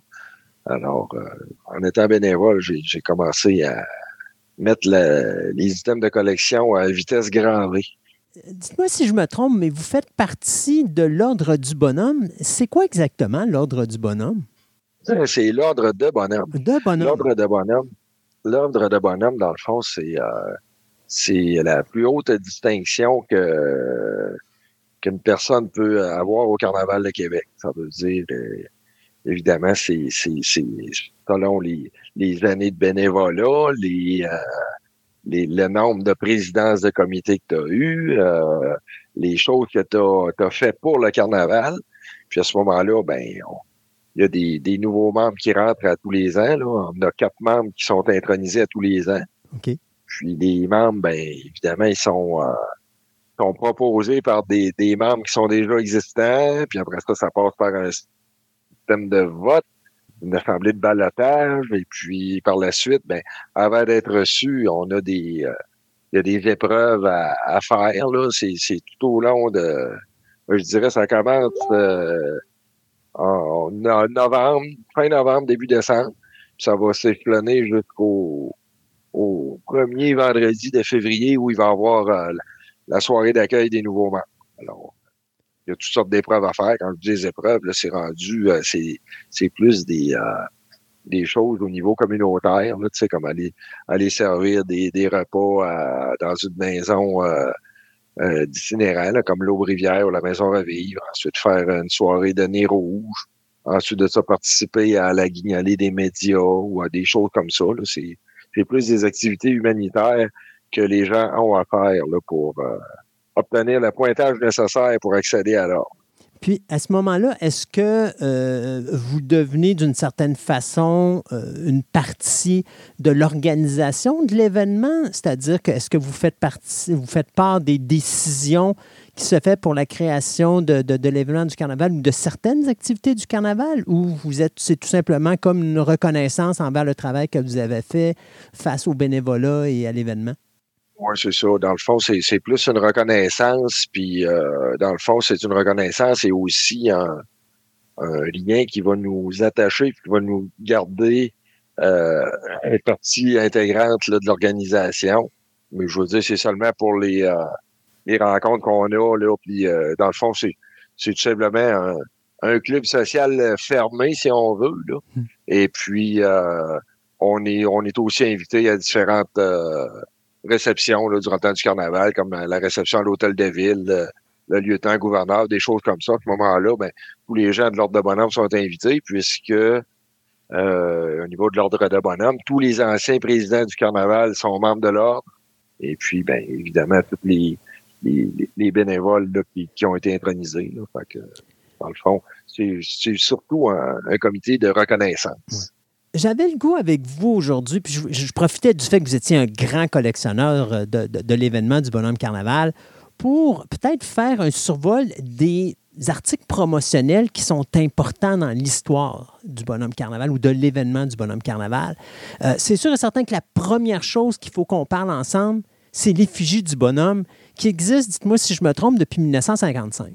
Oui, absolument. Les effigies, euh, l'effigie a commencé en 1955 puis elle n'a pas cessé euh, depuis ce temps-là. Là, même euh, la nouvelle effigie est disponible présentement pour le 70e. Mais ça, c'est euh, c'est vraiment ça la pièce qui a, qui a perduré depuis le début, depuis le tout début en, en 55. C'est difficile de trouver des, des, effigies du bonhomme carnaval. Je parle des premiers, le 55, surtout les, les 5 ou 6 premiers. Trouver ça dans des conditions exemplaires.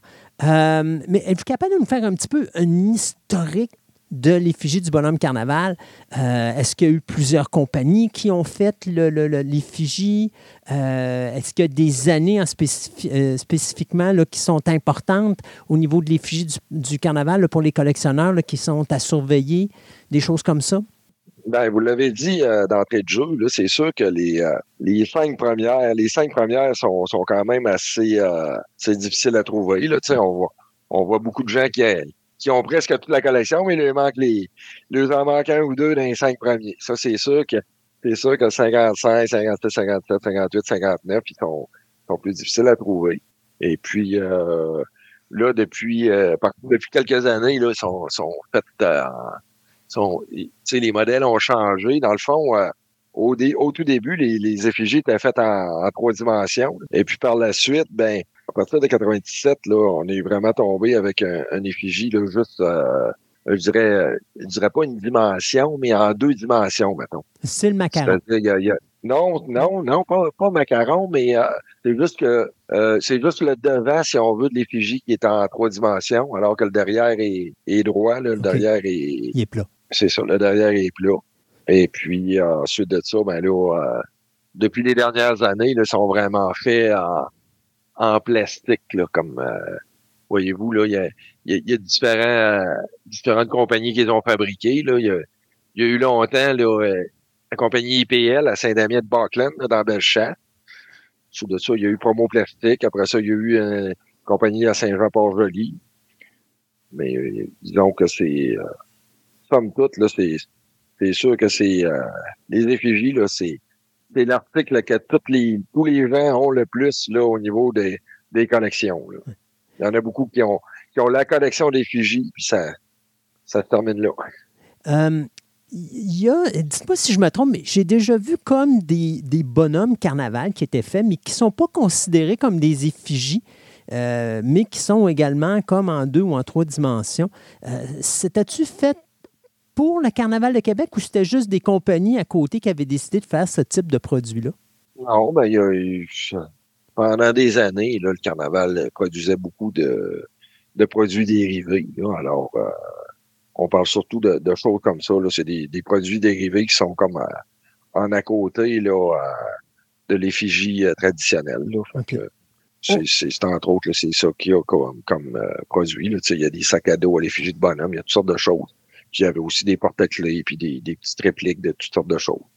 On parle bien sûr d'un événement qui était très fort à l'époque, la bougie du bonhomme carnaval, euh, qui avait une certaine implication, si euh, je me rappelle bien, parce qu'à l'époque, non seulement tu achetais des bougies pour le plaisir d'avoir un article du bonhomme carnaval, mais aussi ça permettait, si je ne me trompe pas, de pouvoir voter pour qu'on puisse avoir euh, la reine du bonhomme carnaval de notre municipalité, que ce soit Lévis, que ce soit Charlebourg, que ce soit Sainte-Foy ou Beauport, dans le temps qu'on avait ces villes-là.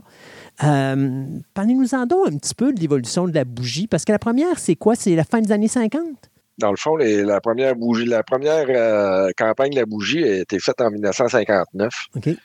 De 55 à 58, avant ça, les, euh, les duchesses, c'était des euh, ils appelaient ça la reine des raquetteurs, la reine de des curleurs, il y avait toutes sortes d'appellations pour euh, si on veut euh, représenter un, un, type de sport. Puis à ce moment-là, dans ces années-là, il fallait que dans le fond, c'était la duchesse, c'était la reine, excusez, c'était la reine qui qui vendait le plus de de billets puis euh, qui trouvait être, si on veut, élu reine du carnaval dans ce temps-là. Et puis, à partir de l'année 59, le carnaval a décidé de lancer la, la campagne de la bougie et de rediviser tous les territoires en duché, en duché, en sept duchés, qui étaient euh, quartier Champlain, Frontenac, Laval, Lévis, Montcalm et Montmorency. C'était des, des qui étaient, euh, si on veut, euh, qui, découpait la ville en, sept, la ville et la rive sud, pardon, en, sept euh, duchés. Et puis, en ce moment-là, ben, il y avait une duchesse qui était élue pour chaque duché. Et la campagne de la bougie, à ce moment-là, ben, plus le, duché vendait de bougies, plus la duchesse avait de capsules pour, dans le pour euh, le tirage le soir pour le couronnement de la reine. À ce moment-là, si une duchesse avait 25 capsules versus une qui en avait 12, ben, vous comprendrez que celle qui en avait 25 avait plus de chances de sortir. Puis à ce moment-là, me, si ma mémoire est bonne, il fallait qu'il sorte. euh, C'était la première qui avait trois capsules qui sortaient, je pense. Mais euh, c'est sous toute réserve. Et puis là, ben, c'est ça. Fait que la, la bougie, elle, a- elle a évolué dans le temps, puis elle a, euh, elle a duré jusqu'en 2018. La bougie euh, s'est éteinte à soi- après ses 60 ans en 2018. Et puis là, ben, c'est sûr qu'il y a une période dans ça où il n'y avait plus de duchesse. Donc, les bougies étaient très difficiles à vendre. Euh, on les vendait surtout pour... euh, c'est surtout des organismes là, comme des, des troupes de scouts, des troupes de chant, des, euh, des cadets, des, euh, Ça des venait- associations euh, chevaliers de colons qui vendaient ça pour se financer. Moi, ça, j'allais dire, ça venait un article de promotion pour financement des, des différentes associations, des, des différentes organisations. Euh, oui, c'est ça. À l'époque, il y, avait, il y avait un tirage aussi qui pouvait se faire avec la bougie. Comment ça fonctionnait, ça?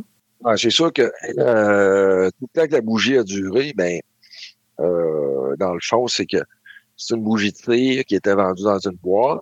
Euh, de 1959 à 82, c'était des boîtes, euh, c'était une boîte en carton avec deux bougies dedans. À ce moment-là. Puis même euh, dans les années, euh, dans ces années-là, c'était même la soirée de la bougie était télédiffusée à Canal 4. Oui, c'est le ça. bon vieux Canal 4 à Québec. Et puis, les gens pouvaient suivre la soirée de la bougie à la télé. Et puis, ben, c'est ça, les gens, ils allumaient le bougie, puis là, ils regardaient. Puis, à un moment donné, ben, il y avait, il y avait des bougies gagnantes. Les bougies gagnantes, eux autres, ils se trouvaient à, couler d'une couleur différente. Ça veut dire, euh, tout dépend de l'année. là. Elle pouvait couler bleu ou couler rouge. À ce moment-là, ben, si ta bougie elle coulait d'une couleur euh, différente, ben, à ce moment-là, tu cassé à la base. Et à la base, il y avait une capsule euh, à l'intérieur avec un numéro.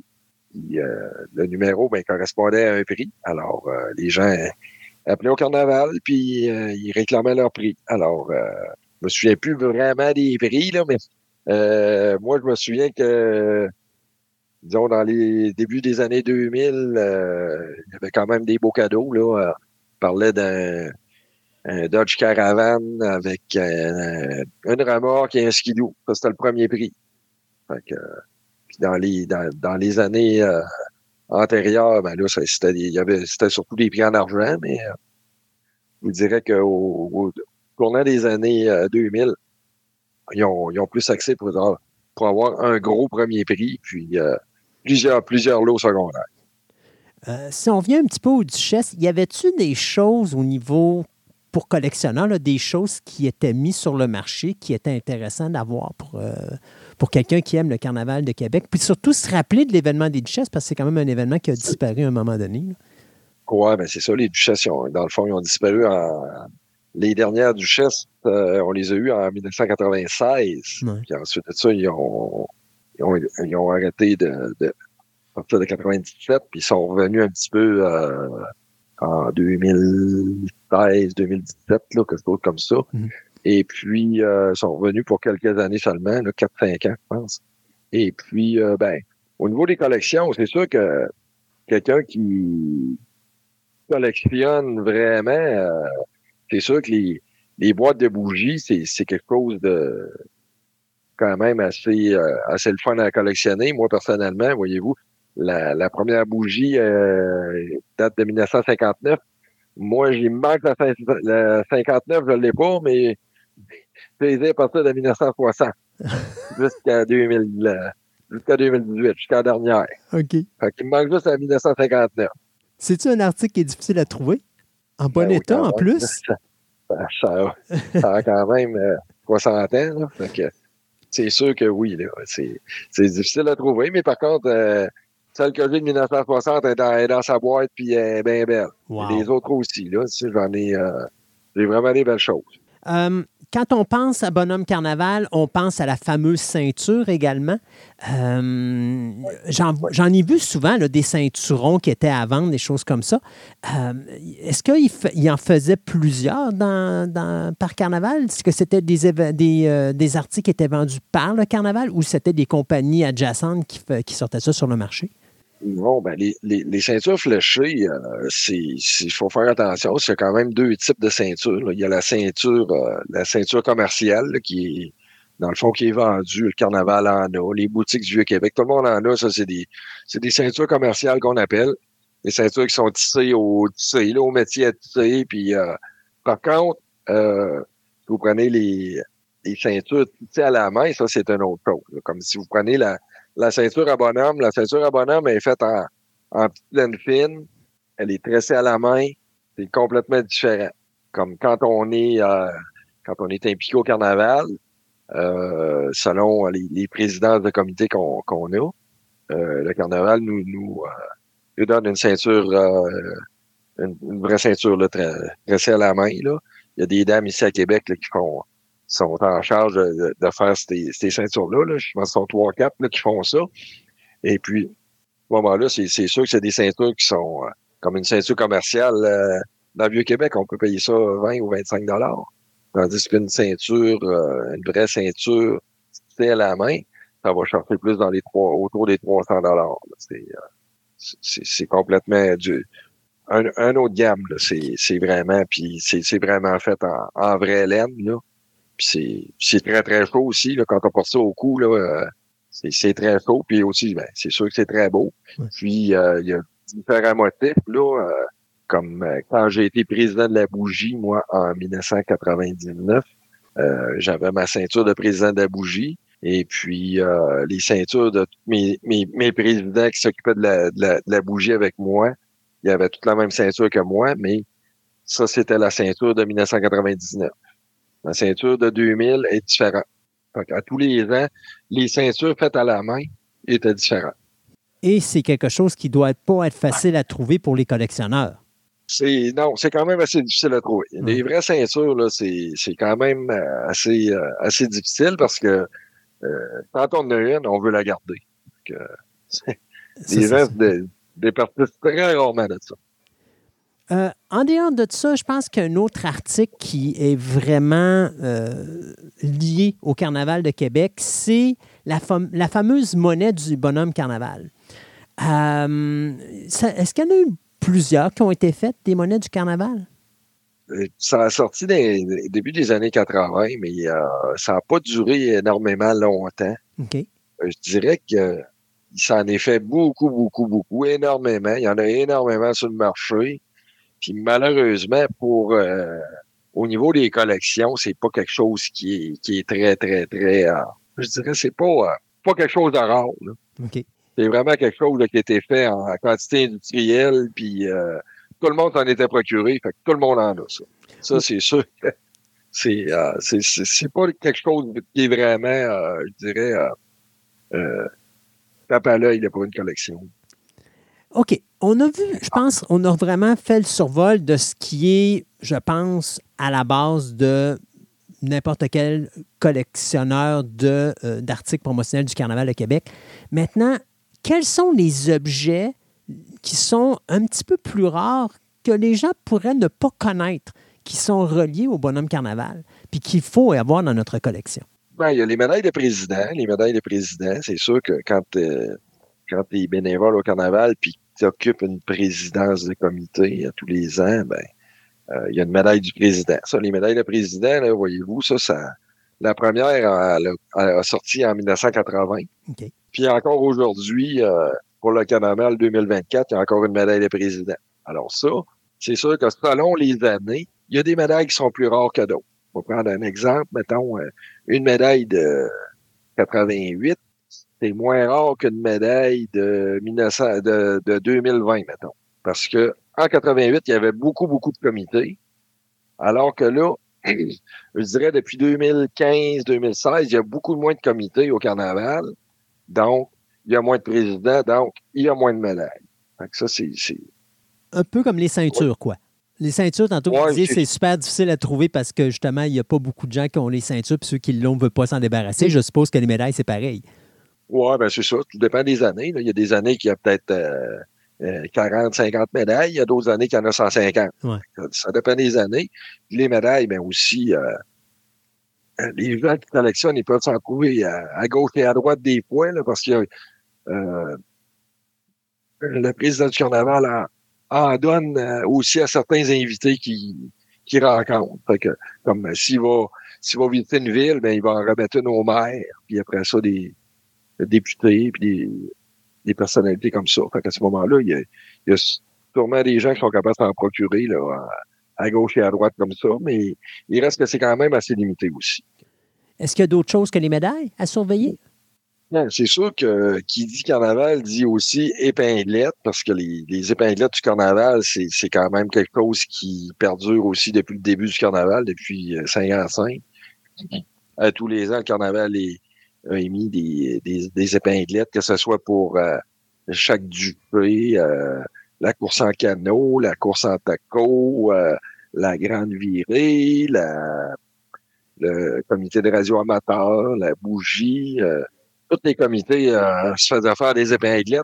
Fait que c'est sûr qu'à tous les ans, à tous les ans, euh, il y a une certaine quantité d'épinglettes qui, qui est émise, là, comme comme voyez-vous, là, cette année, euh, je sais qu'il y a l'épinglette euh, de bénévoles qui est toujours là depuis 1980.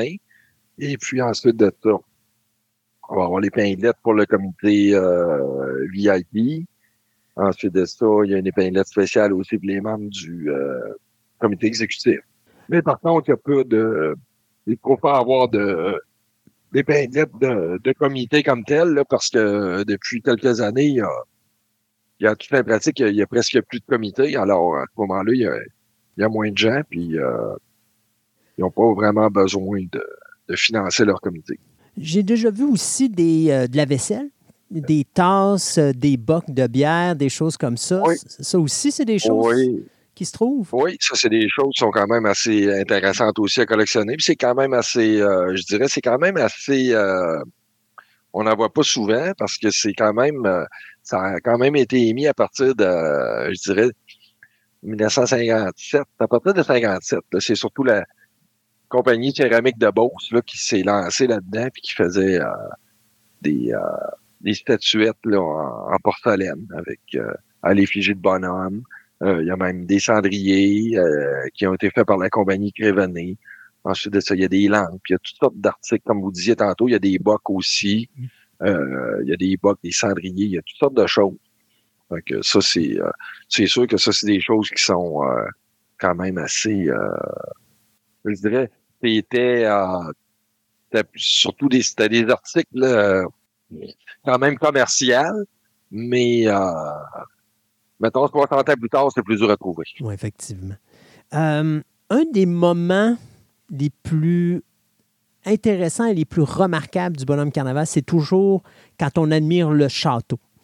Est-ce qu'il y a des choses qui ont été faites pour les collectionneurs au niveau des, des- des différents châteaux du bonhomme carnaval? Et pas vraiment. Non? Ben, moi, j'ai une petite réplique d'un d'un château à un moment donné fait en, en miroir. C'était un cadeau qu'on avait eu, ça, une année. Euh, non, ça, il n'y a pas vraiment de choses. Peut-être eu quelques épinglettes à l'effigie du palais, mais euh, pas plus que ça, là. Euh, je dirais, euh, non, il n'y a pas vraiment de choses euh, spécifiques à ça. Et vous, dans votre collection, M. Bouchard, y a-t-il des choses spéciales que des fois euh, les gens peuvent surveiller ou encore un article spécial que vous désirez que vous n'avez jamais réussi à trouver parce que c'est tellement rare? En dehors de la bougie 1959 qui vous manque dans votre collection, euh, que c'est tellement rare que vous seriez heureux de trouver ça et vous diriez, bon, euh, ma vie est complète, j'ai eu tout ce que je cherchais de bonhomme carnaval.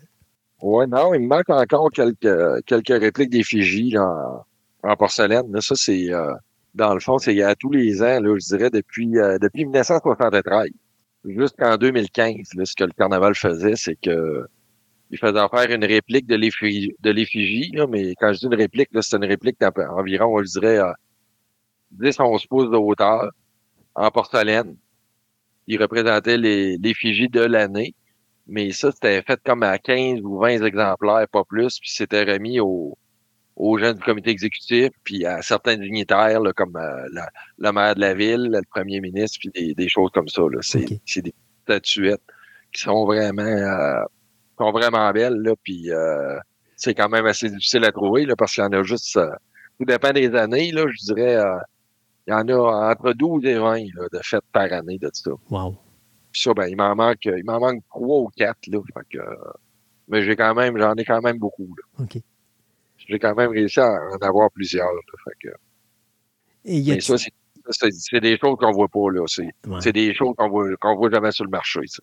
Puis y a-t-il d'autres choses qui sont euh, qui manqueraient euh, à votre collection ou encore que les gens doivent absolument surveiller pour compléter euh, cette collection?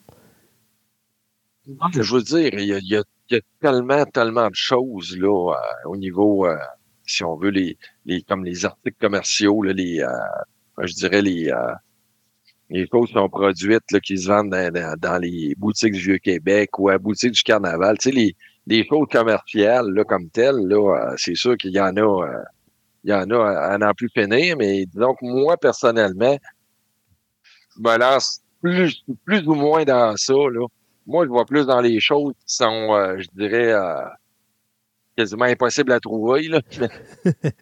Euh, je veux dire, euh, c'est ça, là. Je, je suis surtout dans, dans les, euh, les, les bougies, les effigies, les médailles de président, les articles de céramique de Beauce, les ceintures fléchées. Comme les ceintures fléchées, euh, j'en ai j'en ai trouvé une, là, là, deux ans, deux ans et demi, là, ça, c'est une ceinture d'une ancienne duchesse, là. Fait que ça, il y en a, il y en, il y en a comme sept par année de ça. Fait que ça, c'est, c'est dur à trouver aussi. Effectivement. Ensuite de ça, ben, il y a des euh, les bretelles de président de la bougie. Comme à tous les ans, le président de la bougie, il y a une paire de bretelles fléchées, marquées bougie avec l'année dessus. Ça, il y en a juste une paire par année, ça. Wow. Ça, c'est les bretelles du président de la bougie. ça. Que vous avez eu en votre possession hein, quand vous avez été président? Oui, j'ai été président en 99, donc moi, j'ai ma paire de bretelles. Ma conjointe a été présidente en 2006. Alors, elle a sa paire de bretelles aussi, qui m'a qui m'a été donnée. Et puis, euh, dans le fond, des paires de bretelles, j'en ai euh, j'en ai huit paires là, ici dans ma collection. là. OK. C'est des, des confrères anciens présidents de bougie qui ont bien voulu euh, me les léguer là, pour le pour euh, augmenter ma collection puis aussi les mettre en valeur. Ça, c'est des choses qui sont euh, c'est- pas trouvable. Ça. Des, des bretelles de président de bougie, c'est c'est pas trouvable. Est-ce que Bonhomme vous a aidé à trouver l'amour, M. Bouchard? Parce que là, vous me dites que votre conjointe faisait partie du Bonhomme Carnaval. Avez-vous rencontré votre conjointe pendant que vous étiez en train d'être bénévole au, au Bonhomme? Ou est-ce qu'elle était déjà euh, dans votre cœur avant de travailler avec le Bonhomme? J'ai été démasqué. Mais non, euh, on s'est connus au carnaval quand on était bénévole en, en 96. OK. On s'est connus en 96, mais on- moi, je travaillais dans le duché de Frontenac, elle a travaillé dans le duché de Champlain. Oh, ça, a- ça commencé ben, sur la compétition. Oui, c'est ça, on était en compétition. Puis l'année d'après, ben là, il y a le Carnaval a comme euh, a refondu les, euh, les territoires, là, parce que là, il, y a- il avait enlevé Duchesse. Fait qu'ils ont enlevé les sept du prix, puis ils ont fait ils ont redécoupé la ville en cinq bonhommeries. Ils appelaient ça des bonhommeries. Fait que, on a passé de 7 à 5. Alors, moi, j'étais, je me trouvais être président cette année-là du, euh, du, de la bonhommerie Chemin du Roi, qui était en fait l'ancien duché de Frontenac, et une partie du duché de Champlain. Alors, je suis allé euh, recruter des bénévoles de l'ancien duché de Champlain. Et puis, ben, la personne qui devait devenir ma femme était ma, ma vice-présidente. Fait c'est comme ça que ça s'est passé. Hey, j'ai lu entre les lignes qu'en plus de travailler avec le bonhomme Carnaval, vous avez eu la chance de travailler avec le tournoi de hockey puis oui.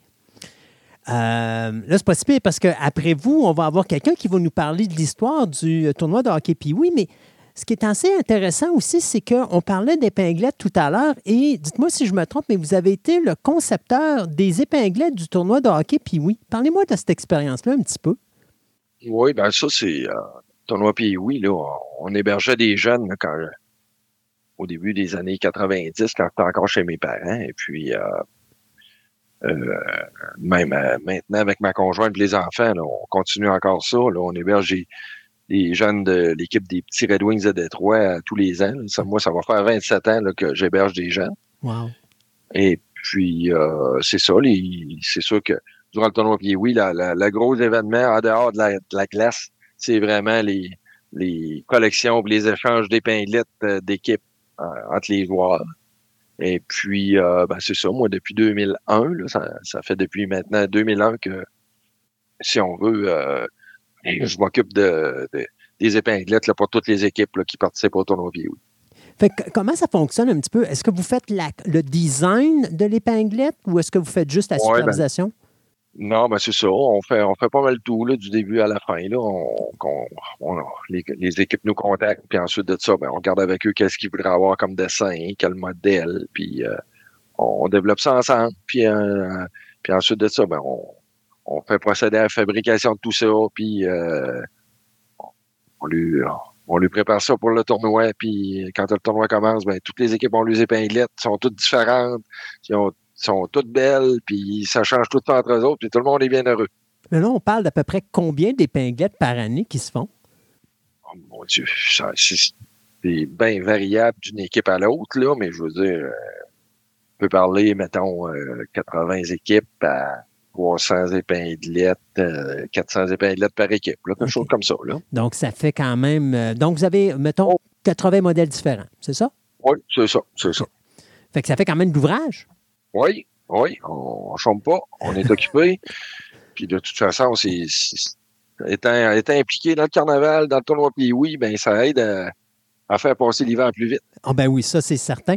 Euh, quand vous parlez de conception comme ça, là, ben, juste pour le plaisir, de même, on parle de quoi? euh, vous- vous- parce que vous commencez pas ça avant le carnaval. Là, ces gens, vous commencez à l'été, la conception. Ou vous, dès que vous avez fini un carnaval, vous embarquez déjà avec les, les équipes qui sont, euh, qui sont là. puis Non, qui, non? Non, le tournoi puis oui, on, on commence ça plus euh, on commence ça plus euh, début septembre. Là. OK. Début septembre, là. euh, Parce qu'il faut, faut quand même euh, faut quand même attendre que les équipes soient euh, soient de- pour leur pour leur participation au tournoi. là, parce que c'est quand même, il y a quand même 120 équipes qui sont acceptées pour le tournoi puis oui. Euh, il y en a 120 qui sont acceptées, mais ils doivent ils doivent en avoir environ 400 qui, qui font une application. Il Ouais. faut, faut quand même attendre de savoir euh, les équipes acceptées, puis à ce moment-là, ben, on, on part à partir de là. Puis là, on parle, vous, avez, vous êtes à la tête d'une équipe de combien de personnes pour faire les effigies? Parce que là, vous Ah, ne je- faites pas ça tout seul. Oui, oui, oui, on est. euh, oui, oui, je fais ça. je fais ça ici, là, sur mon ordinateur. puis, OK. Ça, me- ça occupe mes soirées. Oh, J'espère que votre conjoint est à côté et qu'elle n'est pas loin. Oui, on fait ça ensemble. On, Ah, a, ben on a oui. bien du fun. Ah, j'en doute pas, j'en doute pas.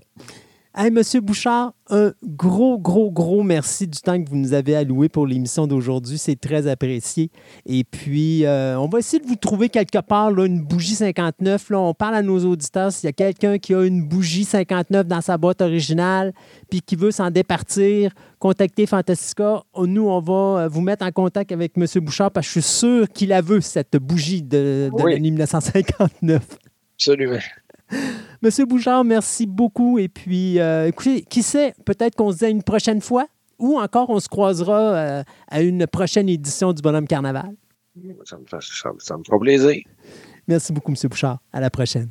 Merci. Bonjour. Au revoir. La première course en canot sur le fleuve, c'était en 1894. De course en raquette, parce qu'il y a eu des raquetteurs. Euh, Jusqu'en 1963, les raquetteurs défilent dans le défilé annuel du carnaval. Il y a de la course à, à pied, carrément. Ils ont fermé la côte Salaberry et le carnaval a su organiser des compétitions de slalom Extraordinaire. dans cette côte-là.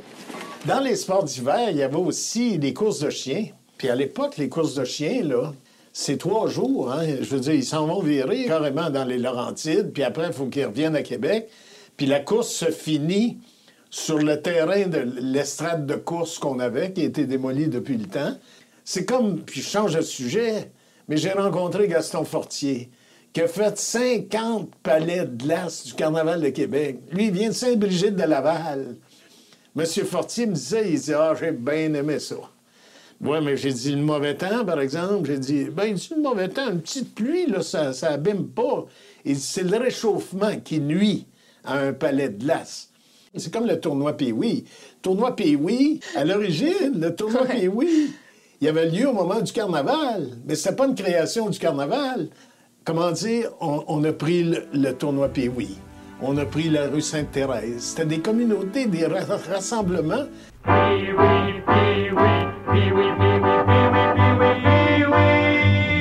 Dans le temps du carnaval, dans le temps du carnaval, pour un plaisir sans égal, pour un plaisir sans égal. Rendez-vous donc au Colisée, je sais que vous serez contents. Vous verrez des parties d'hockey plus belles que celles des grands. Les tout petits sont de bons joueurs, les tout petits sont de bons joueurs. Alors chantons tous en chœur, alors chantons tous en chœur. Un, deux, trois, go! Oui, oui, oui, oui, oui, oui, oui, oui, oui, oui, oui, oui. Vive les piouis du carnaval!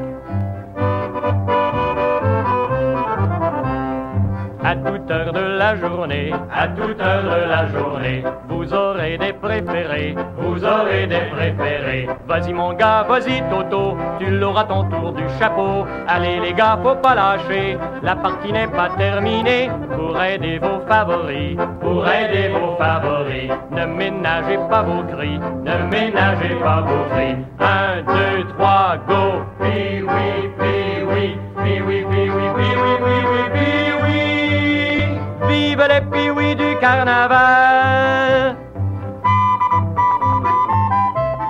Lorsqu'on parle de l'événement du Bonhomme Carnaval ou du Carnaval de Québec, c'est difficile de ne pas associer le Bonhomme Carnaval ou l'événement du Carnaval de Québec avec le tournoi de hockey Pee-Wee, qui est, sans contredit, le plus grand tournoi international de hockey mineur au monde.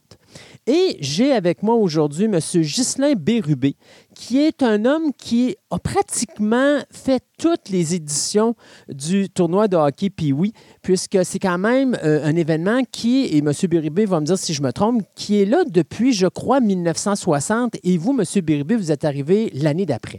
Je suis arrivé en 61. En 60, j'étais seulement comme visiteur pour voir mon cousin qui jouait, mais je suis là depuis 61 à temps plein. Ça fait soix- cette année, j'entreprends mon 63e année Wow! comme bénévole au tournoi Pee-Wee.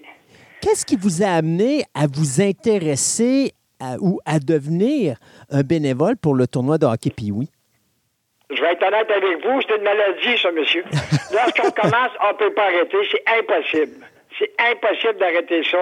Je prenais mes vacances pour le tournoi Pee-Wee. J'étais militaire cinq ans. J'ai pris mes vacances pour le tournoi Pee-Wee. Je me suis fait opérer à cœur ouvert au mois de janvier. Au mois de février, j'étais au tournoi Pee-Wee. J'ai hébergé 42 jeunes qui ont joué Pee-Wee durant 17 ans. J'étais capitaine d'équipe, je vendais des souvenirs, je m'occupais des cartes de hockey. C'est une maladie. Lorsqu'on commence, on ne peut pas arrêter. La majorité des bénévoles, c'est tout du monde qui ont 25, 30 ans, 35 ans de seniorité. C'est pas croyable.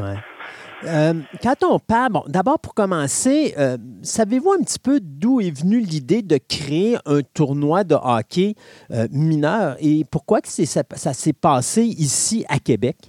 À Québec, en 1958, M. Gérard Bolduc, il c'était un grand maniaque de hockey avec Paul Dumont, que tout le monde connaît, Paul Dumont, qui était président de la ligne junior majeure du Québec.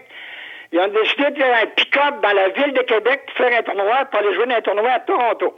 Ils appelaient ça le BF Goodridge, en 58-59. En 58, ils sont rendus en semi-finale. En 59, ils ont dit on y retourne. Ils ont gagné le tournoi en 59. Ils sont arrivés à Québec en 60. Ils ont dit on fait un tournoi à Québec. Ils ont voulu louer le Colisée de Québec. La ville ne voulait pas les louer, c'était trop gros. Ils ont dit on va aller jouer au Parc Victoria. Dans ce temps-là, c'était pas gros comme aujourd'hui. Il y avait seulement 27 clubs. Ça durait seulement six jours. C'était seulement l'après-midi parce que les enfants allaient à l'école. Qu'ils ont décidé de jouer au Parc Victoria en 1960. Les six premières journées, c'était plein tout le temps. Il rentrait à peu près 1000 personnes, c'était pas drôle. Et on, va on s'organiser pour jouer la finale au Colisée dimanche. Fait que le dimanche, on jouait la finale au Vieux Colisée de Québec, qui contient 10 000 places. Il y avait 16 040 personnes pour la finale de dimanche. Wow! Fait en 61, c'est venu pour de bon au Colisée de Québec. Et donc, à ce moment-là, euh, je pense qu'en 1960, il n'y avait même pas une trentaine d'équipes, mais ça va exploser en 61. Il y avait, il y avait 27 équipes en 60. Après ça, ça montait à peu près 5 par année, je dirais, en moyenne. OK. Comme le premier club américain qu'il y a eu, c'était seulement Boston, le premier club qu'il y a eu. À ce temps, on est rendu à- on a 35 pays qui ont participé au tournoi Pee-Wee. Comme cette année, un exemple, on en a 18. Mais de plus en plus, euh, tout le monde veut venir, mais on refuse de 200 à 300 équipes par année. On a trop d'inscriptions. Puis en plus, mais la catégorie féminine commence à prendre la place de plus en plus. C'est très populaire. Le monde aime ça. Tout le monde aime ça. Il donne un bon spectacle. C'est la raison. Mais on est rendu 120 équipes. C'est le maximum qu'on peut faire. Parce qu'il faut passer l'hébergement des jeunes, puis les vacances aussi. Puis parce que les Américains, sont en relâche la semaine du tournoi. Puis oui, c'est un plus. Quand est-ce que le tournoi Pee-Wee s'est associé avec le Carnaval de Québec? En 1960, on faisait partie du carnaval. C'était l'attraction du carnaval, le tournoi Pioué de Gérard Bolduc. OK. On s'est retiré en 77. Lorsque Alex Légaré, le deuxième président, a pris les rênes du tournoi Pioué, il a pensé à ça. Il dit si on sortirait du carnaval, les touristes resteraient à Québec 15 jours de plus. Fait qu'en en sortant du carnaval depuis 77, la chanson reste les Piouis du carnaval, mais le tournoi, du- le tournoi est sorti du carnaval en 77. C'est un plus pour la ville de Québec. Effectivement. Euh, on a euh, quand même un événement ici qui est international. Comment ça fonctionne un petit peu euh, au niveau de l'acceptation des équipes? Tantôt, vous en parliez, il y a plus d'équipes qu'on peut accepter au tournoi de hockey puis oui. Comment est-ce qu'on fait pour faire une acceptation? Y a-t-il un tournoi qui fait que les équipes, euh, finalement, les meilleures équipes vont se ramasser au tournoi ou tout simplement on les choisit selon la, euh, peut-être la participation qui a déjà été là ou encore des endroits qui peuvent être intéressants au niveau du tournoi? Dans la région de Québec, il se fait un gros tournoi avant les fêtes. Celui qui gagne le tournoi représente les remparts. Le deuxième représente les Nordiques. Après ça, mais ça va par classement. Mais dans la région de Québec, ce qui nous aide beaucoup, le tournoi oui, c'est la fédération qui choisit les équipes. Parce que ça nous empêche de faire de la chicane, nous autres. Parce qu'on prendra un tel, on prendra pas un tel, ça serait pas drôle. Fait que dans la région de Québec, c'est la fédération de hockey qui choisit les équipes. Pour les trucs de l'extérieur, on a un représentant en Europe, on a un représentant aux États-Unis qui nous aide beaucoup. Puis autant que possible, mais lorsqu'on prend les clubs de l'extérieur, si on a la chance d'avoir le fils d'une vedette ou le- une vedette qui vient comme instructeur, on va prendre cette équipe-là, c'est normal. C'est comme l'Ukraine, c'est un cas spécial. Un exemple, on peut pas- on peut pas dire à l'Ukraine, vous venez pas au pays, là. Non. Tu sais, des- comme, comme on dit l'année passée, les jeunes étaient en guerre, les parents étaient en guerre au front, puis les jeunes étaient à Québec, ils jouaient au tournoi, puis oui, c'est un rêve pour ces petits gars-là de 12 ans, là. Effectivement. Puis ça, c'était tellement une histoire euh, de une histoire de fée incroyable avec Ah, cette ça, équipe-là. ça m'a marqué, moi, monsieur, peut pas imaginer, j'en parle, puis de poule. Oui, je suppose que c'était dans toute l'histoire du tournoi Pumui, probablement un des plus beaux événements euh, de toute l'histoire de cet événement-là. là. Ah, tout, le monde, tout le monde en parle encore. Même le directeur général, Patrick Dom, il n'en revient pas. C'est son plus gros, euh, la plus grosse réussite qu'il y a eu. là. C'est pas croyable. Au niveau, On en parle encore. au niveau international, le tournoi de hockey Pee-Wee est très reconnu. Euh, Est-ce que à ce moment-là, les équipes avec le temps ou les ligues de hockey, parce qu'on s'entend que des ligues de hockey, il y en a partout à travers le monde, est-ce que tout le monde ajuste leur horaire en fonction du tournoi de hockey Pee-Wee pour permettre justement aux équipes de l'extérieur de pouvoir venir au tournoi? Bon, ils n'ont pas le choix de faire ça s'ils veulent, veulent participer. Comme dit, un exemple, au tournoi, on n'a pas le droit de mise en échec. Euh, Au début, les clubs américains, il y avait une mise en échec. Ils ont trouvé ça très dur de s'adapter à nous autres. Mais à ce temps, ils viennent à nos conditions. Euh, C'est nous autres qui décident des règlements. Les règlements sont approuvés par la fédération. Tous les règlements sont généraux partout. Ce côté-là, on n'a pas de problème. Euh, On a des équipes de partout dans le monde. Comme vous dites, cette année, on a 18 pays différents. L'année passée, on en avait 20. Euh, On est rendu à 35 pays différents qui ont participé au tournoi, puis oui. Année, on en a une équipe, cette année, un exemple du Kazakhstan, de la Lituanie, c'est pas croyable, là. La Hongrie, la Pologne, la Roumanie, la Slovaquie, on a 18 pays cette année, là. Fait qu'ils s'adaptent à notre tournoi. Puis c'est une belle, une belle visibilité pour la ville de Québec. C'est pas croyable, c'est pas croyable. C'est une retombée de 20 millions, le tournoi puis oui seulement. Euh, Seulement l'hébergement, on prend 14 000 chambres d'hôtel, si on veut, là. Ouais. On a cin- 50 équipes que les parents restent dans des hôtels, sont ici pour 15 jours. Ça dépense beaucoup, les taxis, les restaurants, C'est pas croyable, c'est pas croyable. D'ailleurs, vous parlez d'hébergement, et ça, c'est toujours quelque chose que j'ai trouvé qui était probablement la plus belle chose du tournoi de hockey puis oui, c'est de voir que certains joueurs provenant de l'extérieur sont hébergés par des gens de la ville de Québec. Parlez-nous un petit peu comment ça fonctionne. Moi, monsieur, les gens, moi, je- j'en parler pour moi personnellement, si vous voulez, là. Oui. J'en ai hébergé 42 tour- des jeunes du tournoi Pee-Wee. Quand moi, j'étais capitaine d'une équipe, j'étais en charge d'une équipe, un exemple. Si l'équipe, c'est un chiffre impair, le capitaine, il faut qu'il en garde deux, qu'il en garde un ou qu'il en garde trois. C'est deux par famille. La seule affaire qu'on demande aux familles, c'est de leur donner le déjeuner le matin et de les apporter au Colisée à 8 heures le matin, puis de venir les chercher à 8 heures le soir. Le jour, les, familles d'hébergement s'en occupent pas. Ils ont des activités à journée longue, des portions concours. Ils vont au village Valcartier, ils vont au lac Beauport, ils vont faire des courses de chiens. Les jeunes sont en vacances, si on veut. Mais lorsqu'on héberge des jeunes, c'est un rêve aussi. Moi, quand j'ai commencé à héberger des piouis, mon fils avait 8 ans. Il a appris son anglais avec les piouis. Il a correspondu avec les autres durant 20 ans. J'en ai eu me voir durant les voyages de noces à Québec. C'est pas croyable le rêve qu'on a. Puis il y en a qui ont eu la chance d'avoir des jeunes qui ont joué dans la Ligue nationale aussi. C'est aussi c'est un autre rêve, ça aussi. Là. Mais pour les jeunes, ils arrivent ici, ils sont deux, ils sont gênés.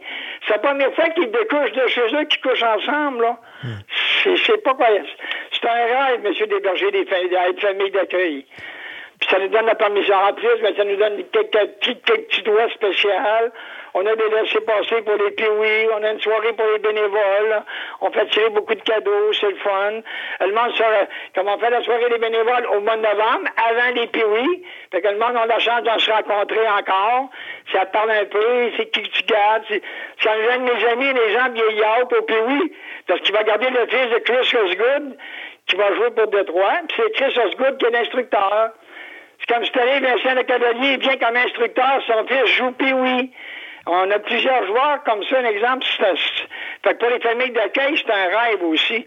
Comme les familles qui ont gardé les Ukrainiens l'an passé, là, je peux vous dire une affaire, euh, ils n'ont pas encore les pieds à terre. Non, ben non, c'est sûr. Puis, mais est-ce que ça doit être difficile, par exemple, quand vous avez, mettons, une équipe yougoslave euh, ou d'un autre pays qui ne parle pas nécessairement le, le français, d'héberger ces enfants-là? Il y, a- un ou deux joueurs qui parlent anglais. On a- dans les familles d'accueil, on a de toutes les races, si on veut. là. C'est comme un exemple, lorsque l'équipe de la Chine est venue, un exemple, Thomas Tam et Mme Tam a parlé chinois. Elle s'est occupée d'héberger l'équipe au complet avec ses amis. On a des contacts beaucoup, on a des interprètes si on est mal pris. Mais les jeunes ont tous des textes, les mots principaux à apprendre, patati patata. Quand je vais vous conter une anecdote, moi j'ai gardé des, j'ai gardé des gars de Boston durant 17 ans. Ma femme a fait le ménage le matin en dessous du lit, elle trouve un papier de dire aux parents, aux familles d'accueil que même si la nourriture est bonne, qu'elle est bonne pareil. J'ai dit à l'instructeur, ça marche pas de même. S'ils n'aiment pas ça, qu'ils le disent, là. Moi, la première affaire que je faisais lorsque j'hébergeais des piouis, je les amenais à l'épicerie, c'est quoi que vous mangez? Gênez-vous pas. Parce que sont forts, c'est les céréales, les autres. Ah oui, OK. Mais c'est plaisant parce que ça permet à ces jeunes-là d'avoir comme une nouvelle expérience culturelle et ça permet aussi aux gens qui hébergent ces enfants-là aussi euh, d'être en lien avec une nouvelle culture. Ah, Surtout les familles qui ont des jeunes enfants, c'est- c'est c'est pas croyable. C'est une autre vie, hein? Oui, C'est effectivement. une autre vie. Quand même, un bout de temps, au tournoi puis oui, je finissais plus tard que les autres. C'est ma femme qui ramenait les petits piouis ici. J'arrive chez nous un soir, je rentre dans la maison, je la sentais le brûler. Qu'est-ce qui s'est passé? Mon fils, je les avais montré à courber les hockey sur le poêle électrique. Si tu vas le hockey sur l'élément, la palette va courber. Il va mettre le feu, si on veut. Mais c'est des affaires spéciales. Ouais. Ça, ça arrive pas tout le temps, là. Une journée, ça sentait le café, il avait joué au hockey dans la cave. Il m'avait cassé 4-5 pots de café. Mais c'était drôle, puis c'était tout, là. oui. Les, les, les jeunes, ils arrivent ici la première journée, ils ont de la misère à dire bonjour, ils sont gênés. Mais après 10 jours, ils veulent plus s'en aller. Parce que moi, j'ai hébergé des piouis une année. Deux ans d'après, j'ai hébergé le, le frère d'un qui était déjà venu. Mais je savais comment ma maison était faite. Ah, vous avez un musée dans la cave, vous avez ci, vous avez ça. Les, les- entre les autres, les enfants, entre eux autres, ils se disent tout. Hein, ils, ont, ils ont plus de secret, là. Exact. Euh, On, a- on parle d'un tournoi de hockey mineur international, mais on a oublié de spécifier c'est quoi les âges des participants au niveau du tournoi. C'est le, le- le- le plus bas au plus âgé, là, c'est quoi les, les limites d'âge? La vraie âge pour jouer puis oui, c'est 12-13 ans. Mais il y en a qui peuvent jouer à 11 qui peuvent jouer à 10. Si on prend un exemple, on va reculer de, de longtemps. Un exemple, en 62, 63, 64, l'âge Pee-Wee était de 10 et 11 ans. Guy Lafleur, il a joué Pee-Wee à 9 ans. Comme Guy Lafleur est le seul joueur qui a joué Pee-Wee 3 ans, qui a gagné 3 championnats. C'est le seul. Mais on a quatre jeunes de Québec qui ont joué Pee-Wee 4 ans, qui n'ont jamais rien gagné. Comme l'aréna Patrick Poulain et le dernier Patrick Poulain, il a joué Pee-Wee 4 ans. Michel Petit il a joué Pee-Wee 4 ans. Gaétan Boucher, il a joué Pee-Wee 4 ans. Puis Guy Chouinard, il a joué Pee-Wee 4 ans. Mais dans ce temps-là, l'âge était à 10 ans. À ce temps, c'est 12-13. C'est comment une année, je regardais un Pee-Wee, là, je ne compte pas de mentir, il avait 13 ans. Mais même moi, j'ai demandé sa carte d'identité. Il, il pesait 200. On a, on a des Pee-Wee de 200 livres, 6 pieds 4. Hein, Comme les petits Chinois, un exemple, ils mesurent 5 pieds, c'est assez drôle de les voir. Mais, mais la vraie âge Pee-Wee, c'est 12-13 ans. On en parlait, Guy Lafleur, euh, mais il y a eu d'autres grands joueurs de la Ligue nationale qui ont passé euh, dans le tournoi Pee-Wee. Avez-vous des anecdotes de certains de ces joueurs-là? Ils ont tous passé par le tournoi. Il y a quatre gros joueurs de la Ligue nationale qu'on peut dire qui n'ont pas joué puis oui. Qui n'ont pas eu la chance de jouer puis oui, puis ils en parlent encore aujourd'hui. Comme Luc Robitaille, il n'a pas joué puis oui. Marc Messier, il n'a pas joué puis oui. Sidney Crosby, son équipe s'est inscrite au tournoi puis oui, ils sont inscrits trop tard, on les a refusés. On a refusé Sidney Crosby. C'est pas parce qu'il était pas bon, ils sont inscrits trop tard. Mais ils ont joué à Bernière, c'est un rédempteur. Mais tous les autres joueurs, ils ont joué par le tournoi puis oui. Guy Lafleur, Mario Lemieux, Patrick Roy, Gilbert Perrault, Marcel Dionne. Comme le premier joueur qui a joué Pee-Wee en 1960, c'est Brad Park des Rangers de New York. Il avait été drafté par la Ligue nationale à l'âge de 16 ans dans le temps, c'était spécial. Mais il a joué la première année en 60 et ça rappelle encore. En 2009, on a fêté le 50e anniversaire, on a fait un match des légendes, tous les anciens joueurs. Brad Park est venu jouer, puis oui, à 68 ans. C'est pas croyable. Tout le monde en parle. Guy Lafleur en a parlé. Mario Lemieux, il est venu comme instructeur, il en parle. Je tenais un exemple d'un centre Canadien va coacher son fils. Il a joué Pee-Wee en 94. De plus en plus, les anciens joueurs Pee-Wee reviennent comme instructeurs avec le fils. C'est- pas croyable pour les jeunes, là. Ouais. Il y a une expérience qui suit, effectivement. Euh, Mais tout le monde a joué au tournoi Pee-Wee. parlez, donc, parlez donc un petit peu de Wayne Gretzky.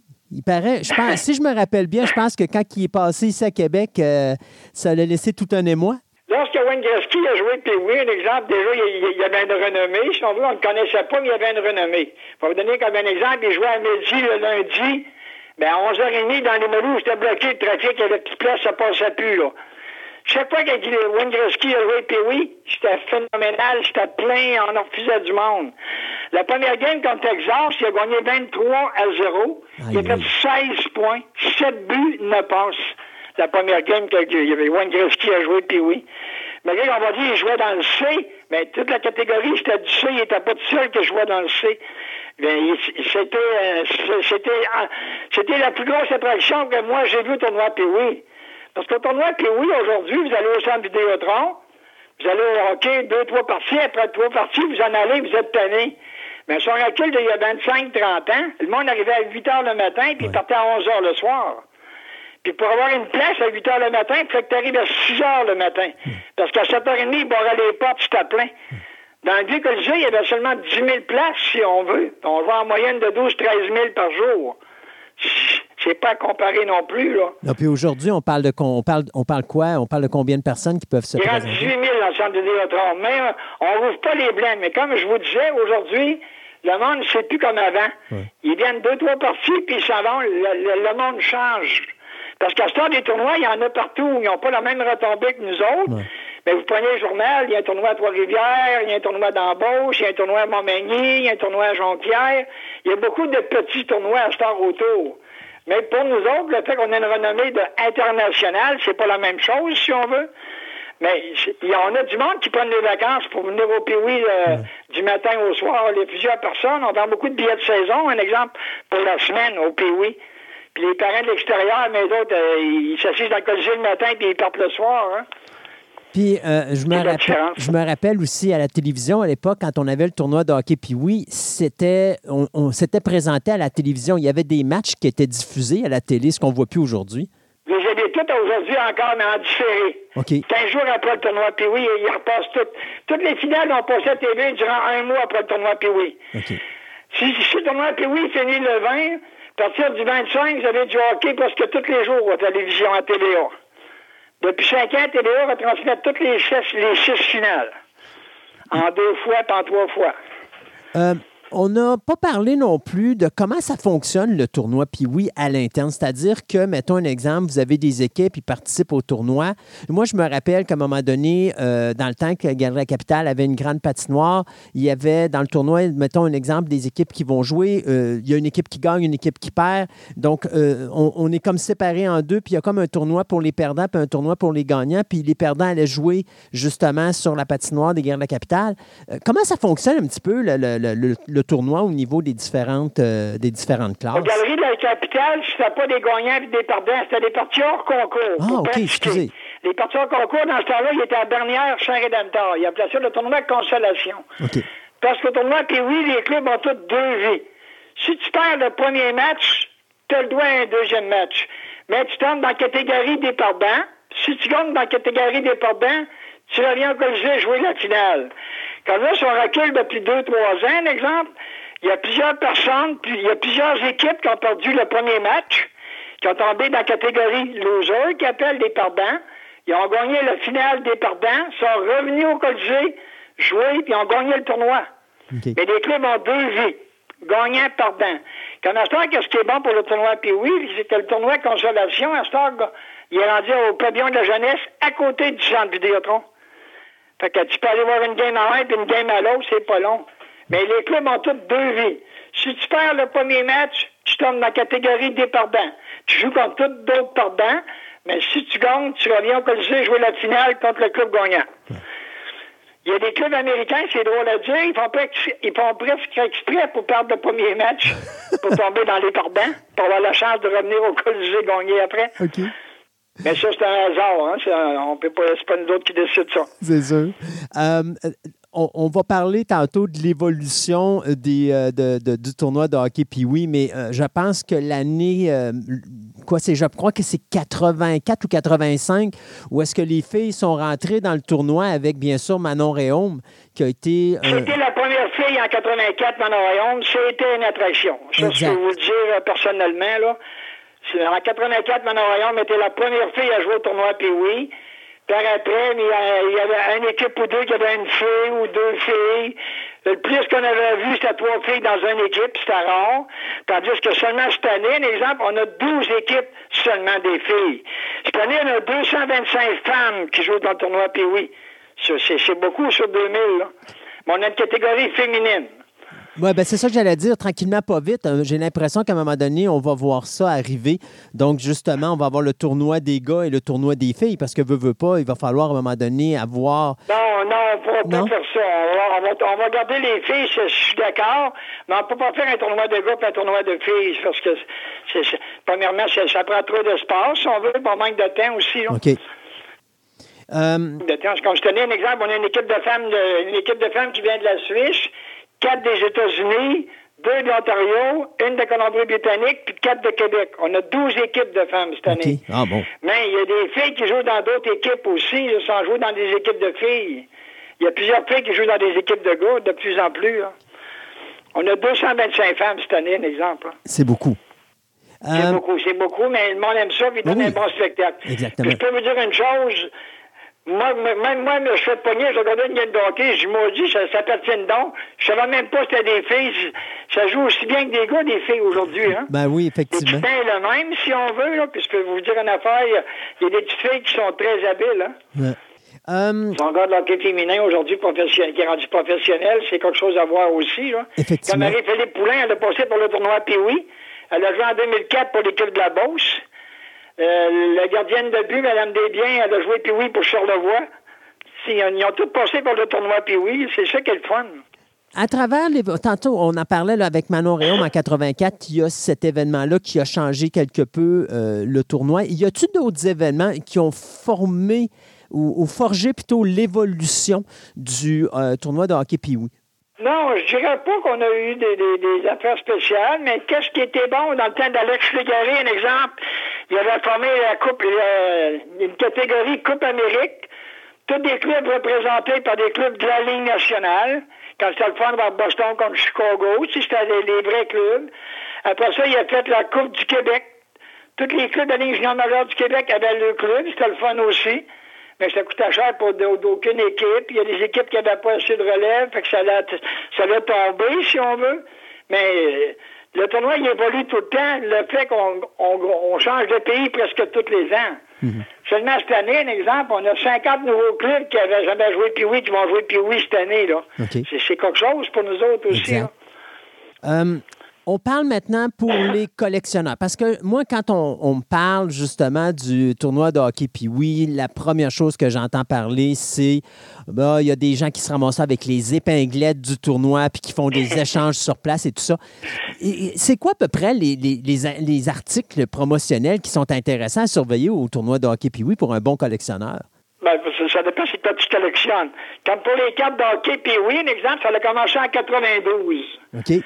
Puis dans, les, dans cette année-là, c'était la première année qu'il y avait des cartes, ils connaissaient pas ça trop ça. Ils ont décidé de mettre les cartes dans le paquet.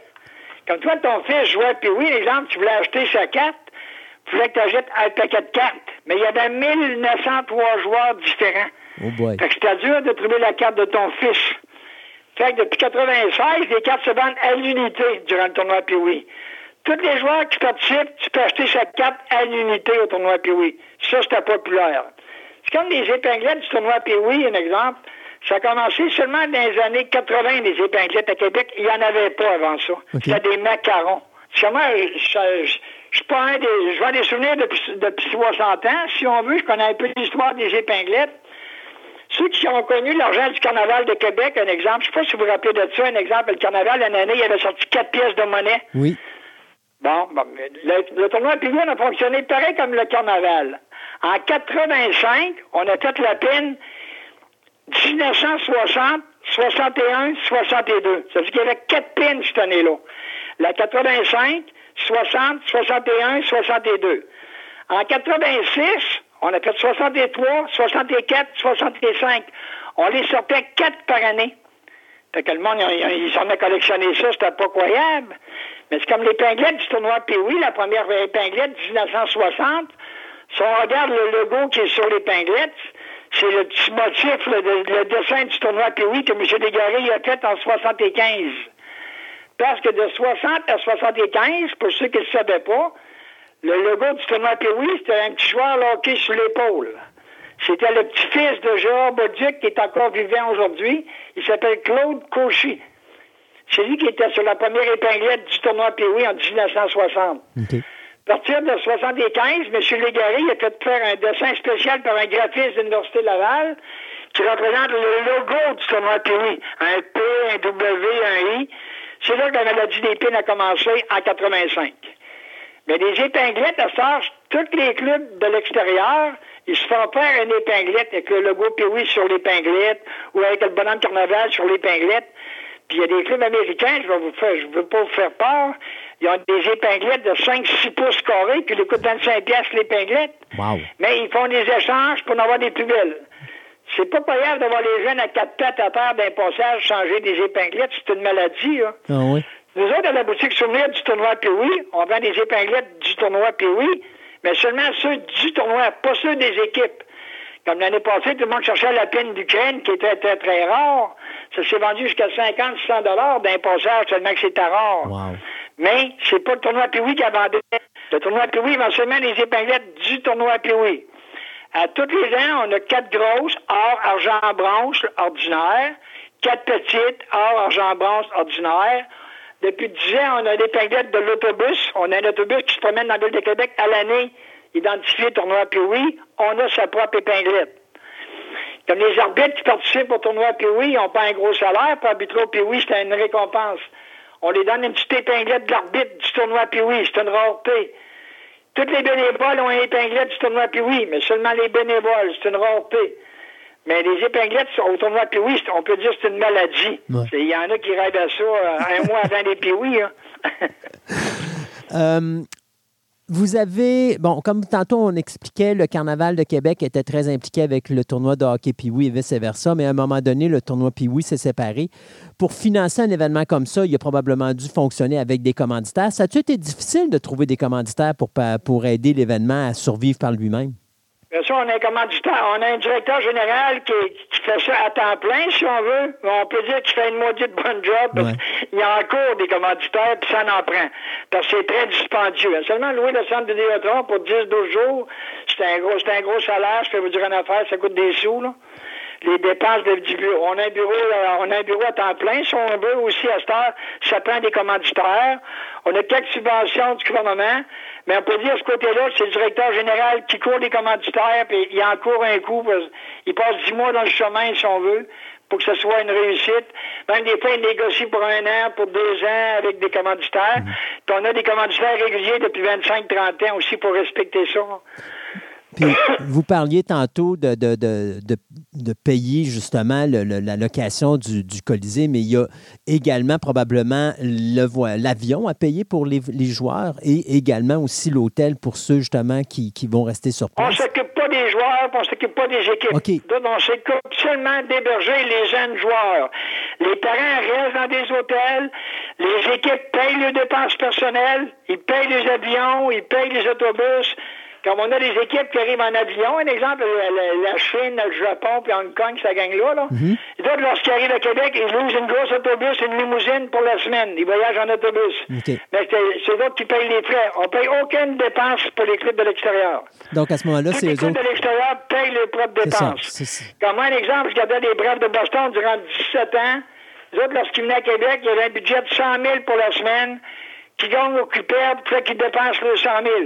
Il allait passer une journée à travers de Lévis, une journée au lac Beauport, une journée au village Valcartier, une journée aux Galeries de la Capitale. Il y en a qui viennent ici en vacances. En même temps, là. Ouais. Euh, Comme les parents, il y avait- on a des parents qui louent des chalets au lac Beauport, au Mont-Saint-Anne pour les fêtes du ski. Euh, Lorsque vous dites, on a huit équipes qui sont hébergées au, au Château Frontenac, mais c'est d'autres qui payent les dépenses, c'est pas nous autres. Mais c'est des clubs qui sont commandités par des clubs de la Ligue nationale. Fait qu'ils les donnent un bon petit coup de main de ce côté-là. Exact. Euh, moi, je me rappelle, puis dites-moi si je me trompe, mais j'avais vu ça, puis ça, c'est vraiment de la mémoire. Là. Euh, il y avait eu un événement tragique qui s'était passé, je crois, à la fin des années 70, où est-ce que euh, le patron Rocamadour avait pris en feu, puis on avait perdu beaucoup, beaucoup, beaucoup de souvenirs du. euh, En 68, le, le, le feu du pétro Rocamado.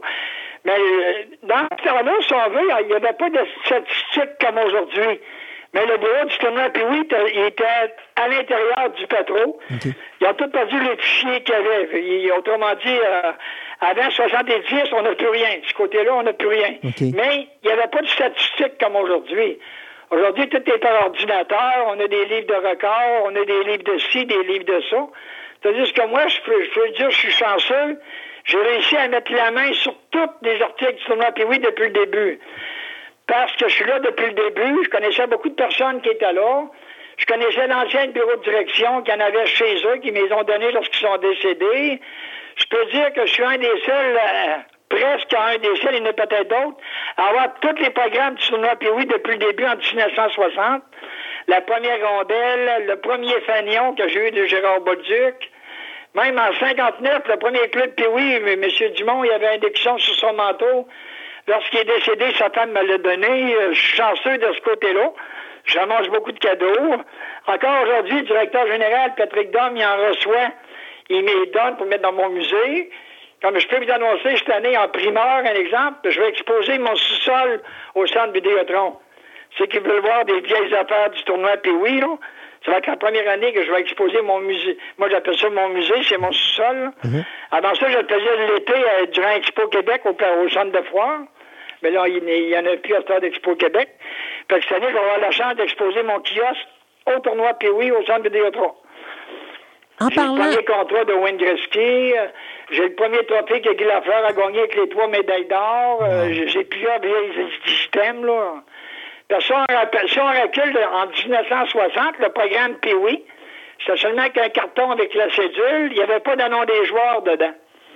À toutes les quatre parties, on vendait une feuille 8,5 par 11, un Justener qu'on appelait à la mitaine, là.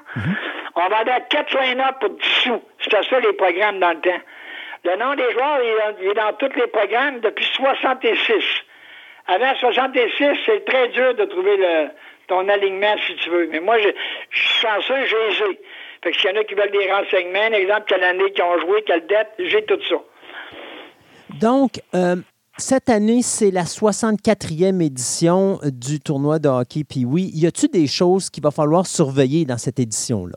Euh, mais pas, mais, il y a tout le temps des clubs surprises, si on veut, mais on, fait- on a des promotions de plus en plus. Cette année, il y a une séance d'autographe avec des joueurs de la Ligue nationale, un exemple.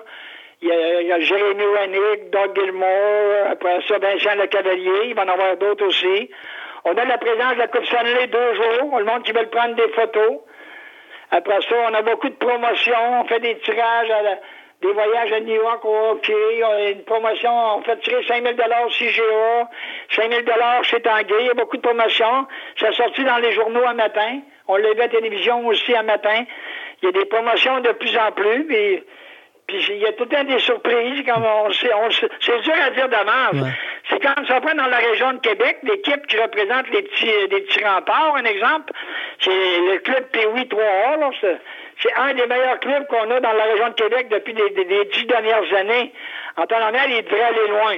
Mais si les petits remparts vont loin, c'est un plus pour nous autres. C'est un club de Québec, ça attire du monde. Ils sont commandités par les remparts, c'est un plus aussi. Les jeunes, ils vont jouer dans la chambre des remparts, ils voyagent dans l'autobus des remparts. C'est un rêve pour les jeunes, là. Monsieur Bérubé, en, en terminant, des petites anecdotes euh, de choses qui vous sont arrivées pendant ces quelques euh, 40 années euh, de, de- de participation à- au tournoi de hockey. Puis oui, des choses qui... Pas 40, 60. Oui, 60, vous avez raison. Hey, je, je- je me trompe dans mes Dans chiffres. les premières années, un exemple du tournoi Pee-Wee, là, si on recule 60 à 65, un exemple. là. Moi, je me rappelle en 64, mais il y a une madame qui est dans la haute d'entrée, à genoux à terre, puis elle pleure. Qu'est-ce qui se passe, madame? J'étais jeune, je vendais des programmes, j'avais 13, 14 ans, là. Je dis, madame, qu'est-ce qui se passe? Elle dit, je peux pas rentrer, elle dit, c'est plein, puis mon fils, il joue. Je dis, voyons, ça se peut pas.